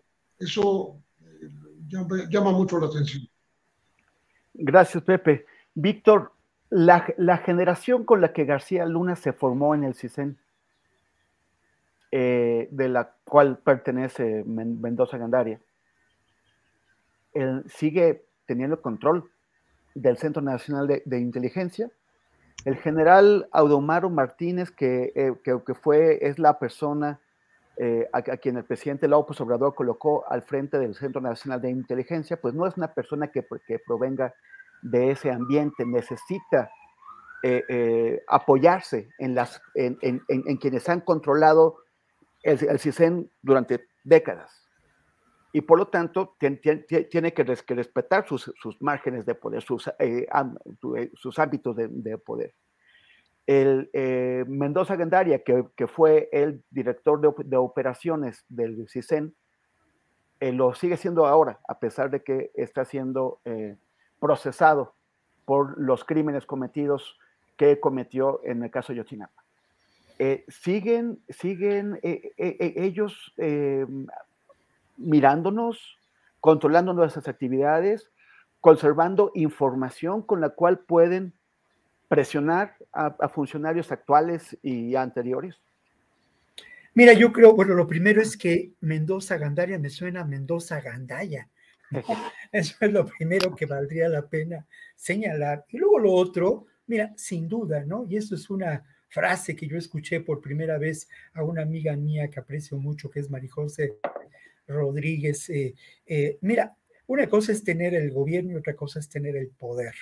Y vamos a esos aparatos de seguridad que no solamente se ubican en este centro eh, eh, sucesor del CISEN, sino que están, como lo señalaba Pepe, en el ejército y en otros espacios que ignoramos, ¿no? Precisamente tú aludes a una realidad que tiene que ver con la historia en que se fraguan estos aparatos de eh, investigación política en el Estado mexicano. No podemos olvidar la época del 68 y la época posterior de la Guerra Sucia. Y es precisamente ahí donde estos personajes que son de alguna manera precursores de las acciones de García Luna y que son protagonistas de la conformación de estos aparatos de seguridad, pues eh, se forman y ganan, y ganan una enorme influencia política. Por decir un par de nombres, pues Echeverría mismo, ¿no?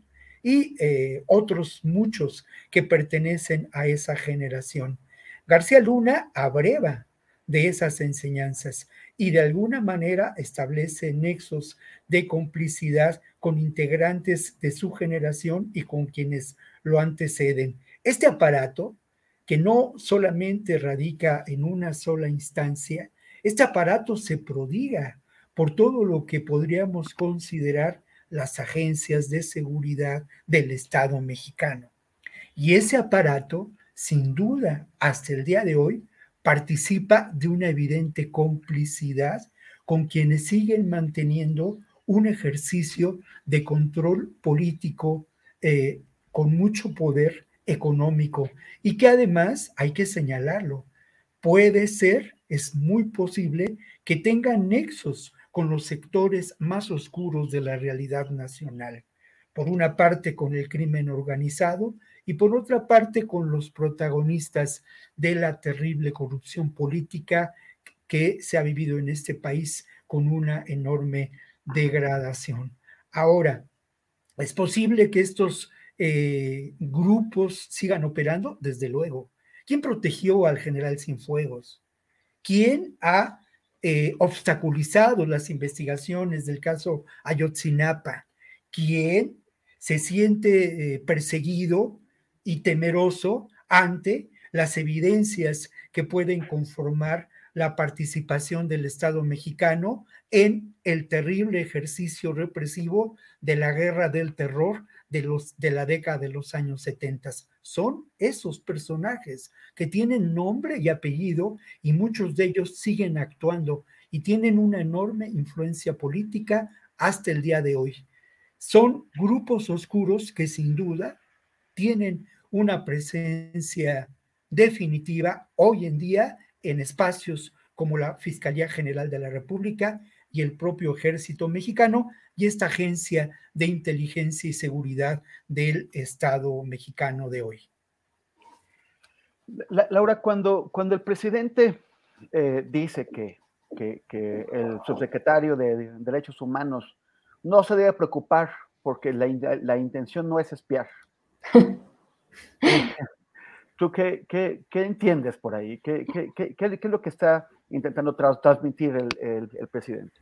Mira, evidentemente, como, como bien menciona Víctor, pues justamente hay muchísima gente preocupada, ¿no? Y creo que el presidente sabe y conoce los nombres de esas personas súper preocupadas en dependencias como la FGR o como el ejército. Sin embargo, pues yo creo que es tratar de minimizar totalmente. Recordemos, yo creo que le sigue doliendo, Temoris, demasiado el informe que se publicó el 18 de agosto del 2022, que publica Alejandro Encinas, donde, desmiente la verdad histórica, pero recordemos algunos de los puntos que Encinas justamente hace públicos y que son fuertísimos, ¿no? Eh, realmente deja en evidencia al, ejército mexicano, que al final del día es una dependencia que no está en transición, ¿no? Ahí no existe la limpia de funcionarios, ahí no existe el despido, ahí no existe la rotación, ahí no existe el personal de confianza que se ve en cada administración y que tanto se presumió en la administración federal, ¿no? Como toda esta gente inservible y corrupta y que recibía pues estos sueldazos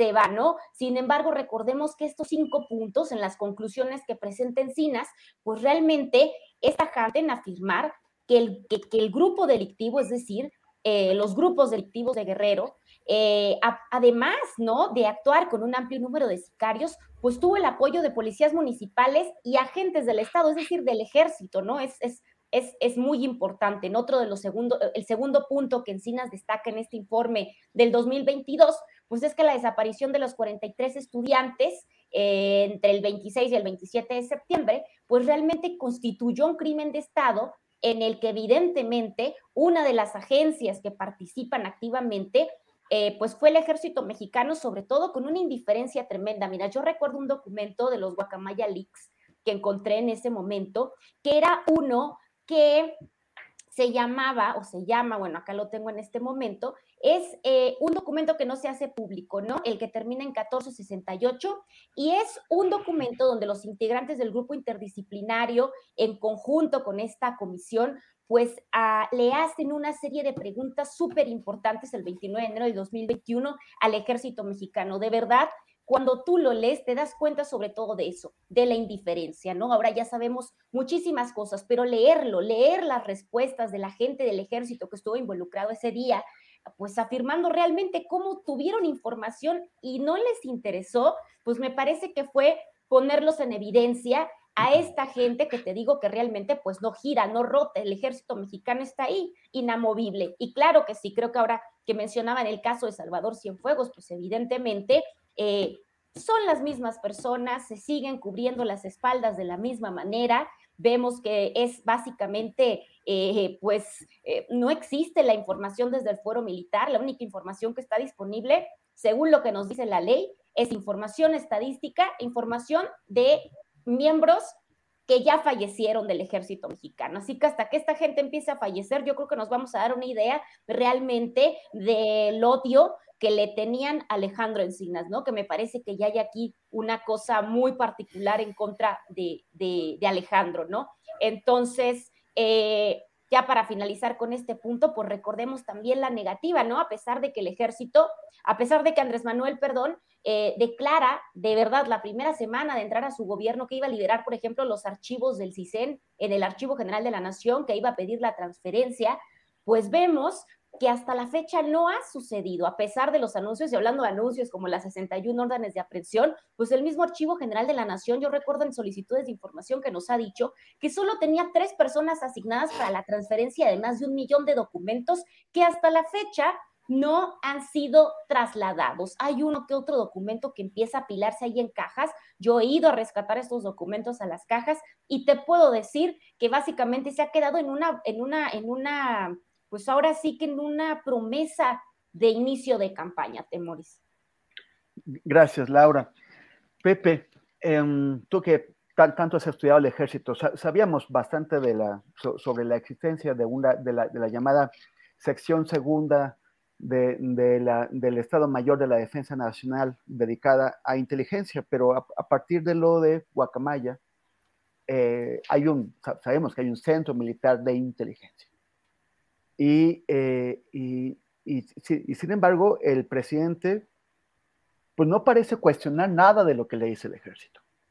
No parece una y otra vez que hay denuncias sobre espionaje y que eh, debido a que, por ejemplo, este programa Pegasus, según dice la agencia, la, la, empresa que lo, que lo fabrica, NSO Group, solamente lo tiene el ejército mexicano, la Sedena, el presidente una y otra, vez manifiesta su confianza total en el ejército. El ejército eh, ya no es el ejército, pregunto, el ejército ya no es el ejército que, actuó con Peña Nieto, con Calderón o con Fox o con Cedillo. El ejército mexicano eh, ya, ya, ya es limpio y puro. Y el ejército mexicano ya no miente, opera con transparencia ¿Qué te hace pensar cada vez que el presidente manifiesta su, confianza plena en, Sedena y en, y Semar? Bueno, a mí me parece que espionaje es espionaje, ¿no? Por más que se le quiera nombrar eh, inteligencia, que sería lo más inteligente, exactamente que, que todo Estado, todo gobierno, eh, creo que debe tener sus sistemas de inteligencia para saber eh, cómo van las cosas y cómo, cómo se desarrollan para prever un poco situaciones incómodas para la seguridad del país. Pero eh, de eso al espionaje directo a personajes y organizaciones que están haciendo un trabajo de defensa de, de los derechos humanos de las personas que investigan violaciones a esos derechos que denuncian eh, con frecuencia cómo, cómo se, se, violan todas las garantías de las personas y de los grupos, pues hay una gran distancia, ¿no? Creo que ya no, ya no se puede llamar solo inteligencia.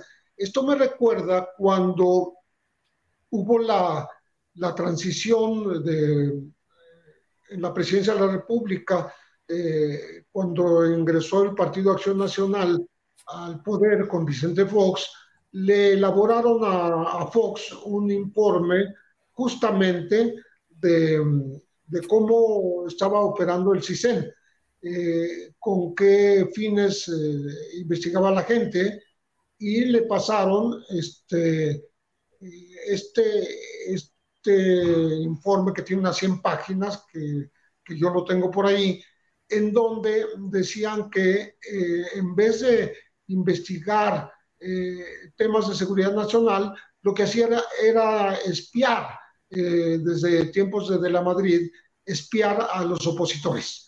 Y específicamente mencionaba a Alberto Castillo, a Rosario Ibarra, a empresarios como, como Sánchez Navarro en aquella época. entonces, el, el CISEN estaba al servicio del espionaje gubernamental, al servicio del espionaje a los opositores, al servicio de prevenir que los, eh, los partidos de oposición no avanzaran en su pretensión de, llegar a las cámaras de senadores y de diputados y a la propia presidencia de la República. Entonces, eh, es eh, inveterada la, la, costumbre de espiar a los opositores. Eh, pero yo decía hace un momento, de dar el salto del espionaje a los opositores al espionaje a quienes desde dentro del gobierno están tratando de investigar dos temas muy delicados para el país, como es el caso de la desaparición de los jóvenes normalistas de, la, de Ayotzinapa, por un lado, y por otro lado, eh, pues el ajuste con el pasado que tiene que ver con el esclarecimiento histórico de estos em, movimientos opositores del 65 al 90, reprimidos por el Estado, pues hay una, hay una gran distancia, ¿no? Entonces, creo yo que debe hacerse un ajuste, eh, eh, llamar a cuentas a quienes están haciendo indebidamente este espionaje sobre las sobre las personas que dentro del gobierno tienen a su cargo estas investigaciones. No puede quedarse en, en algo sin importancia a, lo que no hay que hacer mucho caso, no darle mucha importancia, ¿no? Yo creo que hay que darle toda la importancia y en esto han coincidido posteriormente, después de que se conoció que se estaba espiando a Alejandro Encinas, han coincidido las organizaciones sociales eh, y los, eh, el propio GIEI, ¿no? Eh, la propia Ángela Buitrago ha coincidido en que no es lo más conveniente que esto ocurra dentro del país. ¿Por qué? Porque obstaculiza las investigaciones, obstaculiza el trabajo de quienes deberían estar exactamente pues, defendiendo los derechos humanos. ¿no? desde el gobierno siempre se ha espiado a la oposición, me recuerdo que en el número 33 de proceso, es decir, estamos hablando de 1977, se eh, hizo un reportaje sobre eh, unas em, páginas de, información que se le daban al presidente Portillo, eh, se le entregaban y en su escritorio las tenía esas hojas que eran unas 40, 50 páginas, en donde aparecían las conversaciones de Julio Scherer en esa época, de de Berto Castillo, de Rosario Ibarra. Eh, a mí me las dio personalmente Rosario porque un eh, empleado del Estado Mayor Presidencial, eh, un funcionario, no acató la orden que le dio José López Portillo de mandarlas a, la trituradora que tenían ahí en, los propios pinos, sino que se las guardó y se las entregó a Rosario Ibarra estaban las transcripciones de las conversaciones de estos personajes que menciono y muchos otros, ¿no? Entonces, eh, que ahora se repita esto ya con una tecnología mucho más avanzada, pues a mí me parece gravísimo. Gracias, Pepe. Víctor, em, ¿quién, ¿quién, pone en orden a los servicios de, inteligencia? O sea, ¿cómo llamarlos a cuenta? A los, servicios del Estado, sean civiles o militares, cómo, o sea, quién, quién es la entidad que tiene la responsabilidad de, vigilar que estas facultades de espionaje o de inteligencia, si quieres, eh, eh, sean, sean usadas correctamente, que no se abuse de ellas, que no se abusen, que, que, no espíen a inocentes, que no espíen a otros integrantes del propio gobierno. Y, y, o sea, ¿quién es el responsable de esto? ¿Y por qué no lo está haciendo? ¿O qué hay que hacer? Yo creo que en el papel cada una de las instituciones abocadas a estas tareas tiene uno, un, reglamento, una operación, una ley orgánica, ¿no? Que establece ciertos controles. Obviamente esto es eh, palabra muerta, ¿no? Y por otra parte, creo que ahí sí, en buena medida, a lo largo de décadas, muchas, eh, muchos periodistas han trabajado en favor de eh, el esclarecimiento de estos asuntos. Y eh, después de ello, seguramente también debemos mucho a la construcción de la versión de la realidad nacional a muchas organizaciones de la sociedad civil, no a Mexicanos Unidos contra la Delincuencia, por supuesto, pero sí a muchas, a muchas organizaciones. Luego lo otro, en relación a esta situación, fíjate que yo he insistido a lo largo de varias semanas en términos de que lo que vivimos no es un proceso de militarización, porque al final de cuentas la militarización tiene que ver con decisiones políticas que pueden resultar claves. Yo quiero pensar, porque soy optimista, que de alguna manera el discurso de Andrés Manuel López Obrador en una de las mañaneras de esta semana en relación al espionaje a Alejandro Encinas quiero pensar que fue un discurso políticamente eh, adecuado, ¿no? Y que eh, ojalá y que a partir de esas instancias del propio ejército y de quien resulte coludido con estas Fuerzas Armadas, se investigue. Y quiero pensarlo porque en un principio, lo primero que dijo López Obrador fue de parte de quién. Y esto me hace pensar que no hay eh, intención de encubrimiento, que no hay tampoco ingenuidad y que en el contexto en que esta nota se publica, esta información se publica, pues está la posición del propio New York Times, están también las informaciones que se han publicado en relación a las propiedades del secretario de la Defensa, y que al final de cuentas esto habría que verlo eh, en ese contexto. Pero por otro lado, sin duda, eh, si estamos ante un hecho de, otra vez, de complicidad, de omisión, de negligencia y de encubrimiento, ahora sí que por parte del propio Andrés Manuel López Obrador, nos encontramos en un grave problema y nos encontramos ya en un momento en donde una decisión política clave eh, no se toma para esclarecer estos hechos del el posible espionaje Alejandro Encinas. Otra realidad que no podemos dejar de lado, pues es la primera vez que tenemos noticia en este sexenio y quizá en otros de un espionaje realizado a un alto funcionario del gobierno, a un personaje estratégico incluso en términos de la interlocución política que tiene con el propio Andrés Manuel López Obrador. ¿Quién sigue?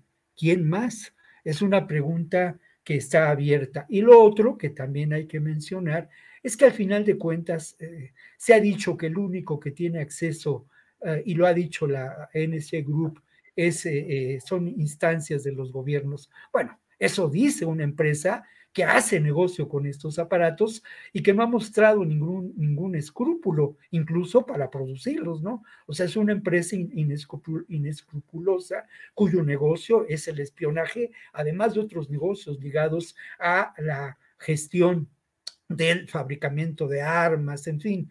Entonces, bueno, ¿quién más que otros grupos de poder fáctico tienen acceso a esta tecnología? el crimen organizado, las transnacionales del crimen, la oposición y sus huestes, en fin. Gracias, Víctor. Ahora sí, cambiando de, del tema, Laura, eh, hace, hace todavía hace unos días y, desde hace varias semanas, el, el, presidente traía una polémica con Estados Unidos porque decía que aquí no se, de, aquí no, no sale el, fentanilo, que ni se mezcla, que, ni, que nada. Y, que, y cuando decían que, que si era China el origen de, las, de la materia prima, de, eh, les mandó preguntar a los chinos que si sí, que, que si no, como que aventó la pelota tan lejos como del otro lado del océano. Pero y, incluso vimos un, un, momento en el que se, en el que se presentaron eh, dos reportajes de, de, medios internacionales y el general secretario de la defensa, eh, Sandoval, los descalificó de una manera muy amateur, ¿no? Como que dijo, bueno, esos, esos, eh, eh, esa vegetación como que está muy seca, ya debería estar más verde. Le pregunté a Ismael Bojorques, porque esto fue en Sinaloa, y Ismael Bojorques es el, es el director de Río 12, eh, el, el, semanario de, de, Sinaloa, y él dijo, claro que no, no ha llovido, así está la vegetación. Y luego también dijo, es que esa no es la temperatura en la que, en la que se mezcla esto, y, y cómo sabía cuál era la temperatura. El caso es que ya el presidente ya dijo otra cosa. Ya cambió y, y resulta que siempre sí se mezcla aquí el fentanilo. No Híjole, sé. Claro. Tú, o sea, ¿tú cómo ves eso? Mira, esa, a mí también me sorprendió muchísimo el cambio, si bien sigue la negativa, si bien, eh, bueno, después de decir estas palabras sobre el fentanilo, dijo que antes los gobiernos se sometían a la agencia antidrogas, a la DEA, y que cuando la DEA decía que había una droga y que una droga se estaba fabricando en México, pues todo el mundo tenía que obedecer y básicamente los países agachaban la cabeza y decían, sí, en mi país se está produciendo cocaína, se está produciendo metanfetamina. Entonces, creo que la postura empieza a cambiar un poco, pero es que es difícil, Temoris, es muy difícil eh, negar que no se fabrica fentanilo en México, cuando pues, los últimos aseguramientos justamente nos revelan que eh, pues eh, es un problema que va totalmente en aumento y que va también de sur a norte, ¿no? Es decir, de México a Estados Unidos, ¿no? Tenemos básicamente aseguramientos de hasta 30 mil pastillas, ¿no? Tenemos aseguramientos en Sinaloa, tenemos a, a, bueno, agentes de la patrulla fronteriza yo, por ejemplo, cuando me metí a revisar las cifras, por ejemplo, en el año fiscal, en lo que va de este año, pues tenemos que solamente las aduanas y que realmente no son los que más incautan, pues en el año fiscal iban 4.989 kilos de fentanilo eh, que se decomisaron, ¿no? Por ejemplo, eh, en estas fronteras, ¿no? Sobre todo en fronteras como Sonora y como Baja California, por donde se, se sabe, porque los mismos gobiernos locales pues han dicho que empiezan a tener muchísimos problemas en, en materia de salud pública, ¿no?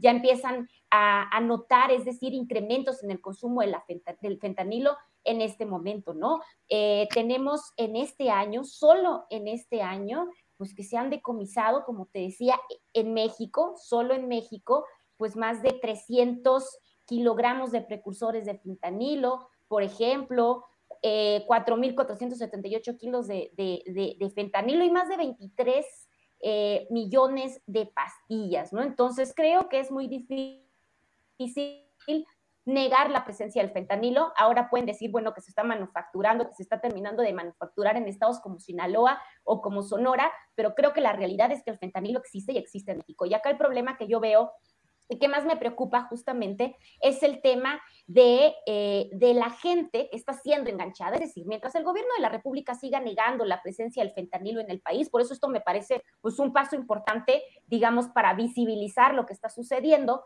pues no van a existir ni siquiera, por ejemplo, estadísticas de salud pública sobre quiénes son los consumidores de fentanilo en México. No sabemos absolutamente nada de esos consumidores. Por otra parte, tampoco vamos a saber quiénes son las personas que están traficando el fentanilo en Estados Unidos. Ahora, eh, hace poco yo estuve revisando una demanda colectiva en Estados Unidos, por ejemplo, y algunos eh, documentos en las Cortes de Distrito de Estados Unidos, y yo encontraba que los principales traficantes de drogas son jóvenes, jóvenes entre los 14 años y los 21 años. Entonces, es súper preocupante. Hay un caso, por ejemplo, en Tijuana que me parece súper revelador, una red operada por un joven que trabajaba para un cártel de la droga. Te estoy hablando de hechos recientes que encontré en la Corte de Distrito eh, Sur de California, del Distrito Sur de California que abarca eh, todo el condado de San Diego, donde, bueno, un joven tijuanense lo que hacía es que iba a reclutar a las secundarias y a las preparatorias a jovencitos que tuvieran tarjetas de residencia, ¿no? Es las llamadas Green Card o las llamadas tarjetas Sentry.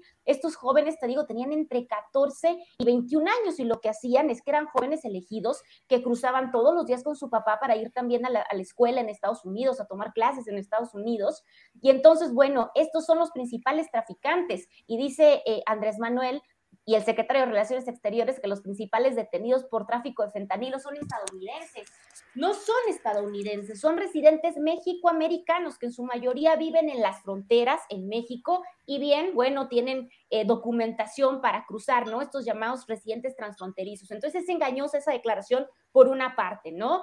Eh, no vamos a tener estadísticas por lo tanto, de las consecuencias, ¿no? De lo, de lo, que están haciendo estos jovencitos, estos reclutadores, sobre todo a través de redes sociales, que era lo que yo platicaba hace unos días, que te digo que tuve acceso a la denuncia colectiva, por ejemplo, contra Snapchat, y tú te das cuenta, pues, que las principales muertos también son jovencitos mexicoamericanos que viven sobre todo en las ciudades fronterizas, en los estados fronterizos de Estados Unidos, ¿no? Entonces, la negación, pues nos hace no tener ninguna estadística confiable ni viable. Así que a mí me parece un avance que se empieza a reconocer que al menos en manufactura, creo que va a ser un proceso de ahora sí que de desenmularse, ahí en Tijuana le decimos eh, mulos a, a las personas pues, que no quieren reconocer a alguien por parte de todo el gobierno federal y sí reconocer que el fentanilo es una droga que está afectando sobre todo a las comunidades fronterizas, porque no tenemos estadísticas, no tenemos absolutamente nada, tenemos datos esparcidos sobre detenciones por aquí, por allá, no tenemos informes y sobre todo lo más preocupante es el tema de la salud pública. Te cuento lo de esta red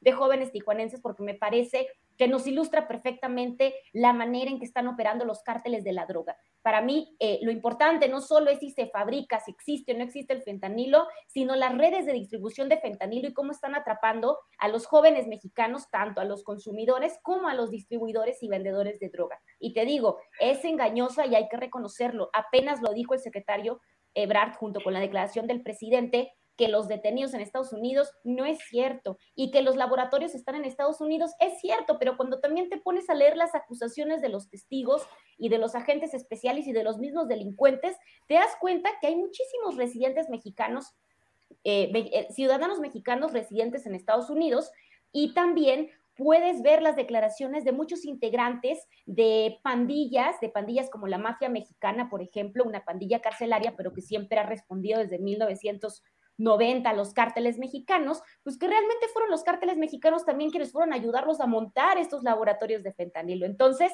bueno, no podemos eximirnos de este gran problema, no podemos cerrar los ojos como país, me parece, si bien las autoridades... Eh, eh, también el, proceso, ¿no? Eh, la materia prima viene de China, pues la participación de los mexicanos en el proceso de fentanilo, pues es tremendo, ¿no? Entonces, un paso, sí, pero me parece que va a ser muy complejo el camino para llegar, por ejemplo, a que se realicen estudios en materia de salud pública o estudios sobre el consumo del fentanilo reales actualmente en este país.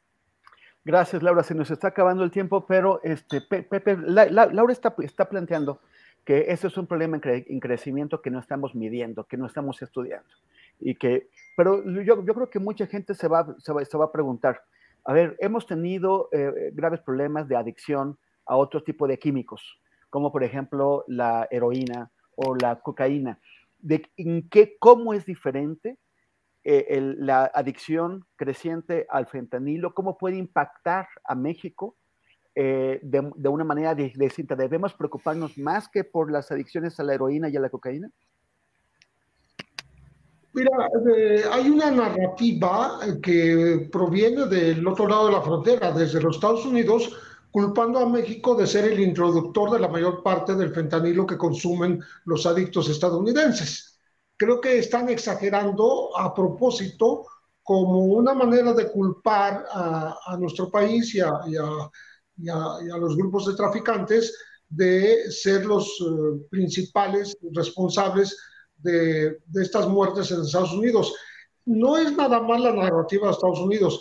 Aquí hay un anuncio que se repite X, eh, N veces durante el día en la radio, hablando de que el fentanilo provoca 200 muertes diarias. Están tomando un dato estadístico de los Estados Unidos para aplicarlo como si esto estuviera ocurriendo en México. que no es así. Eh, en, México no hay cifras, no hay, eh, digamos, estadística respecto de cuántos jóvenes lo consumen o cuántos pueden haber muerto por, este, por el consumo de esta sustancia que realmente es muy adictiva, muy peligrosa eh, y sobre todo porque se está mezclando con heroína y con cocaína. Entonces, ni siquiera es posible determinar quienes eh, han muerto por esta, por esta ingestión. Eh, sobre todo, yo creo que son estadounidenses y, eh, digamos, no está tan, este, arraigado, digamos, el consumo de fentanilo en México. Ahora, se quiere culpar a, a los mexicanos de tomar los precursores que vienen de Asia y luego elaborar aquí eh, el fentanilo, que relativamente eh, no es complicado producirlo, y se le da nombre y apellido a los productores. Se dice que los, los hijos del Chapo Guzmán son los dueños de los laboratorios que lo elaboran. Ah, está por confirmarse, está por comprobarse. Los propios Chapitos lo han negado, pero bueno, está esa, esa polémica, pero sí creo que Estados Unidos está exagerando que el fentanilo es el nuevo nombre de, del intervencionismo de los Estados Unidos en asuntos internos mexicanos. Eh, y eh, se toma como gran pretexto esta droga sintética que en efecto es eh, sumamente potente, 50 veces más que, que la propia heroína y la morfina, y entonces este, México sigue siendo el culpable. Todo lo que esté detrás del río Bravo hacia el sur este, es culpa. Y no se habla de que se puedan elaborar en laboratorios en territorio estadounidense, que yo creo que sí los hay, ¿no? Falta que nos digan dónde, cuándo se descubren de aquel lado y que dejen de estar culpando solamente a los mexicanos. Gracias, Pepe. Víctor Ronquillo, ya, para concluir, son las 14.59. ¿Cuál es el riesgo para México de, eh, en cuanto al consumo interno del, del fentanilo? Bueno, es un riesgo latente, sin duda, pero antes de eso yo quiero hacer algunas precisiones, ¿no? No se trata solamente de los decomisos, los decomisos han sido muy importantes, han sido significativos y mes con mes se dan a conocer en la conferencia mañanera de eh, fentanilo y de precursores del fentanilo. También se han dado a conocer, y eso a mí me sorprende mucho desde hace un par de años, la captura de distintos laboratorios, sobre todo en la región de Sinaloa, en la región de Sonora y en Baja California. Entonces, el, el, el señalar que en México no se producía fentanilo, yo no creo que esto fuera una aseguración congruente con la información que se dispone desde hace un par de años. Yo recuerdo una mañanera donde el propio general secretario de la Defensa mostró eh, las tabletas, bueno, no mostró las tabletas, fotografías de las tabletas que se preparaban en laboratorios clandestinos. Otra información al respecto, pues es eh, hace tres semanas quizá, infiltrados de la, de la DEA en eh, el cártel de Sinaloa en cuanto a la acusación del famoso ratón señalaban esta, esta fabricación semanal, esta producción semanal enorme por parte de este cártel en un juzgado mexicano. Eso, esa, esa información es fundamental. Otro, bueno, según yo entiendo, la información a la que se refiere Ebrard de cerca de más de 80% de, de que los detenidos por tráfico de fentanilo en Estados Unidos corresponden a ciudadanos norteamericanos y a integrantes en muchas ocasiones de grupos criminales, algunos de ellos pandillas, no solamente se refiere a la región fronteriza, se refiere al conjunto de lo que ocurre en Estados Unidos, donde lo cierto es que las mayores, el mayor número de personas que han fallecido por causa de sobredosis atribuible al fentanilo no se dan en la región fronteriza, se dan en algunos estados más hacia el norte en Estados, en Estados Unidos, ¿no? Y lo otro, mira, para mí es obvio, y esto creo que es una, es claramente, México es una plataforma para la producción de fentanilo y para la distribución de fentanilo. Una plataforma en la que actúan grupos del crimen organizado en connivencia con las autoridades que permiten su actuación, que permiten su producción y que también permiten su distribución en este país ah, con vías al mercado estadounidense. Pero como ha ocurrido con otras eh, sustancias eh, prohibidas, ilícitas, el tema es que el mercado mexicano es un mercado enormemente apetecible, ¿no? Y así ocurrió con la cocaína, con la heroína, que son eh, sustancias con eh, un alto grado de posibilidades de adicción, pero que cada vez resultan más baratas y más accesibles, ¿no?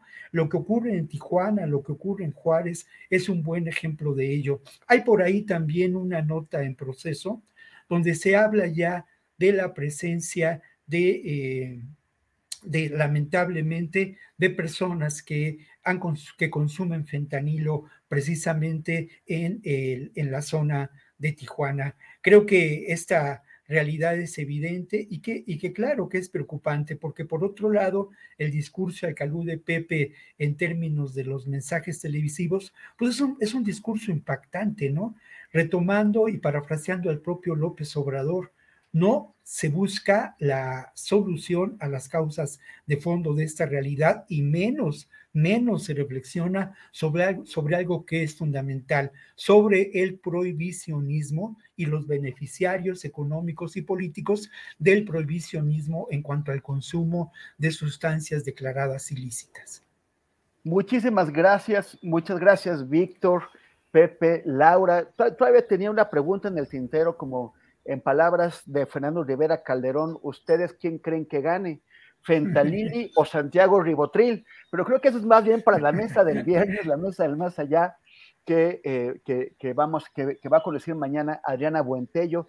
Mientras tanto, les agradezco a ustedes muchísimo sus comentarios, el tiempo, su análisis y nos veremos pronto. Eh, Laura, muchísimas gracias.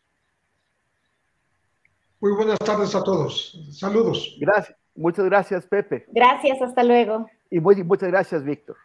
Gracias, hasta luego. Nos encontramos pronto. Gracias. Y ahora vamos otra vez con eh, Adriana Buentello para despedir el programa.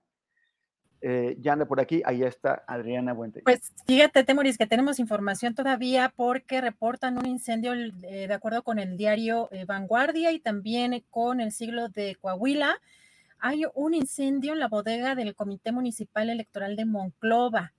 Eh, Vanguardia dice que se incendia el Instituto Electoral de Coahuila en Monclova y que en su interior están las boletas de la elección a gobernador. Esta información está desarrollándose, por eso estamos mencionando los eh, diarios locales que están en estos momentos reportando esta información. Más adelante tendremos pues la información completa en el portal de julioastillero.com pero es importante esto que está sucediendo porque justo a unos días, un poquito más de una semana de estas elecciones en Coahuila, pero, pero bueno, Temoris, por otra parte, nada más eh, comentar que el Congreso de Perú ya aprobó con 65 votos en favor esta moción que propone declarar persona non grata al presidente López Obrador.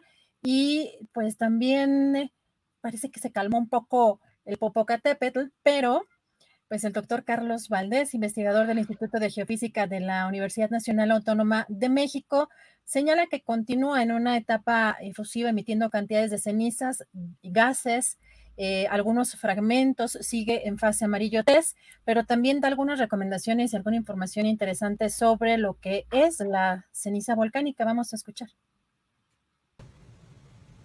Hola, con la actividad que tiene actualmente el volcán y en amarillo fase 3, la gente se ha preguntado qué hacer con la ceniza y qué es la ceniza. Bueno, primero déjenme mostrarle, esta es una roca, esta pertenece al Popocatépetl, la recogimos en las laderas hace ya varios años y la ceniza es producto de la pulverización de este tipo de rocas. Pensemos por un momento que tomamos un marro y lo golpeamos y lo golpeamos hasta hacer en realidad un polvo muy fino y después sacamos volando este polvo. Este polvo en realidad, y nos han han comentado que habría que definirlo, son como esquirlas de vidrio, porque este material es un material vidrioso y anguloso. Entonces, lo primero que hay que hacer es evitar que esté en contacto con nuestras vías respiratorias y la otra parte muy importante es el recogerlo, el recogerlo, que no se quede en las banquetas, que no se quede en las calles, que no se quede en las azoteas, porque con la lluvia que tenemos ahora se puede ir al drenaje y la mezcla de este material con el agua puede hacer una pasta que va a tapar y va a lastimar al drenaje y va a evitar que este funcione como debe de ser. Entonces eh, es un material producto de la pulverización de este tipo de rocas. Esta es muy densa, esta fue formada simplemente como lava, magma que sale finalmente a la superficie como magma, la sacó volando el volcán y simplemente la recogimos. ¿Para qué otras cosas se utiliza? Eh, por ejemplo, los, los pantalones de mezclilla, los famosos jeans que están deslavados, curiosamente esos se, se meten en tambos muy grandes, principalmente con piedra pómez, que es un producto similar a este, pero mucho más poroso y por eso flota, y eso es lo que hace que se degraden los pantalones. El utilizarlo, por ejemplo, para eh, macetas o algo en pocas proporciones estaría muy bien, una maceta completa de ceniza no tendría los nutrientes, entonces este, no lo utilicemos para esas cosas, seamos cuidadosos sobre todo en el aspecto de la salud y en el aspecto de la circulación en vehículos. Pues algo que nos comparte precisamente este experto interesante, eh, pues eh, Temoris, no sé si, bueno, ay, fíjate, también tenemos, me quedó un segmento en la conferencia mañanera porque eh, hoy el presidente recordó algo muy particular, pues de un apodo que, que tenía. Son unos segunditos, vamos a escuchar. A mí me decían ofensivamente, pero digo, había un eh, alimento que le daban a los gatos. ¿Cómo? Whiskas. Whiskas. El whiskas. Me decía yo el whiskas. Y este, ¿y por qué el whiskas? Porque sí, eh, es el preferido de las eh, gatas. O sea, porque de cada diez eh, gatas, ocho lo prefieren. No, estaba cañón el, el, racismo. Qué fuerte, qué fuerte apodo, ¿eh? Qué, qué, qué... No lo recuerdo yo particularmente, digo, por supuesto que el presidente tiene presente pues ese, ese tipo de información, pero pues cómo evidencia ese clasismo con un apodo como este, ¿no? Sí, qué fuerte. Pues sí, para terminar nada más comentar que pues el, el, dirigente del estatal eh, de Morena en Coahuila ya anunció que el secretario de Relaciones Exteriores y también eh, pues aspirante a esta candidatura presidencial en el 24, va a asistir este sábado, va a acompañar a Armando Guadiana y pues está haciendo la tarea, ¿no? La, parte la petición que había hecho en las semanas anteriores el dirigente nacional Mario Delgado de que antes del 24 pues ayudaran eh, a, los, a los candidatos de Coahuila y del Estado de México a ganar esas elecciones y que ya después se enfocaran en pues en lo que sigue, pero por lo pronto este sábado y por la mañana Veremos al canciller Marcelo Ebrard, pues con Armando Guadiana, y esto es parte de la, de la información. Eh, Temoris, ya estamos pues por cerrar eh, con este calorcito pues ya intenso. Así es, así es, Adriana. Pues ya, este, ya estamos llegando al final. Qué bueno, fue muy interesante la, mesa de seguridad. Y muchas gracias también por toda la información que nos, que nos, que nos has compartido. Eh, qué, qué, preocupante, por cierto, lo de Monclova. Vamos a ver qué clase de, pues ojalá que no sea sabotaje, pero, pero qué casualidad, ¿no? Pues sí, es que lamentablemente a unos días, pues sí, fue, es difícil pensar que es una, eh, pues un accidente, eh, pero bueno, vamos a estar eh, pensando, siguiendo esta información. Mañana actualizaremos lo que haya sucedido y Temoris, pues ya huele a sopita, ya ahora sí a comer, ahora sí ya se hambre. Nos vemos el día de mañana. Temoris, muchísimas gracias por este acompañamiento, acompañamiento y por tu conducción. Muchas gracias, Adriana. Un saludo a Julio Astillero, allá donde ande, y a todas las, las personas que nos han seguido a lo largo de esta transmisión. Gracias. Buenas tardes, hasta mañana.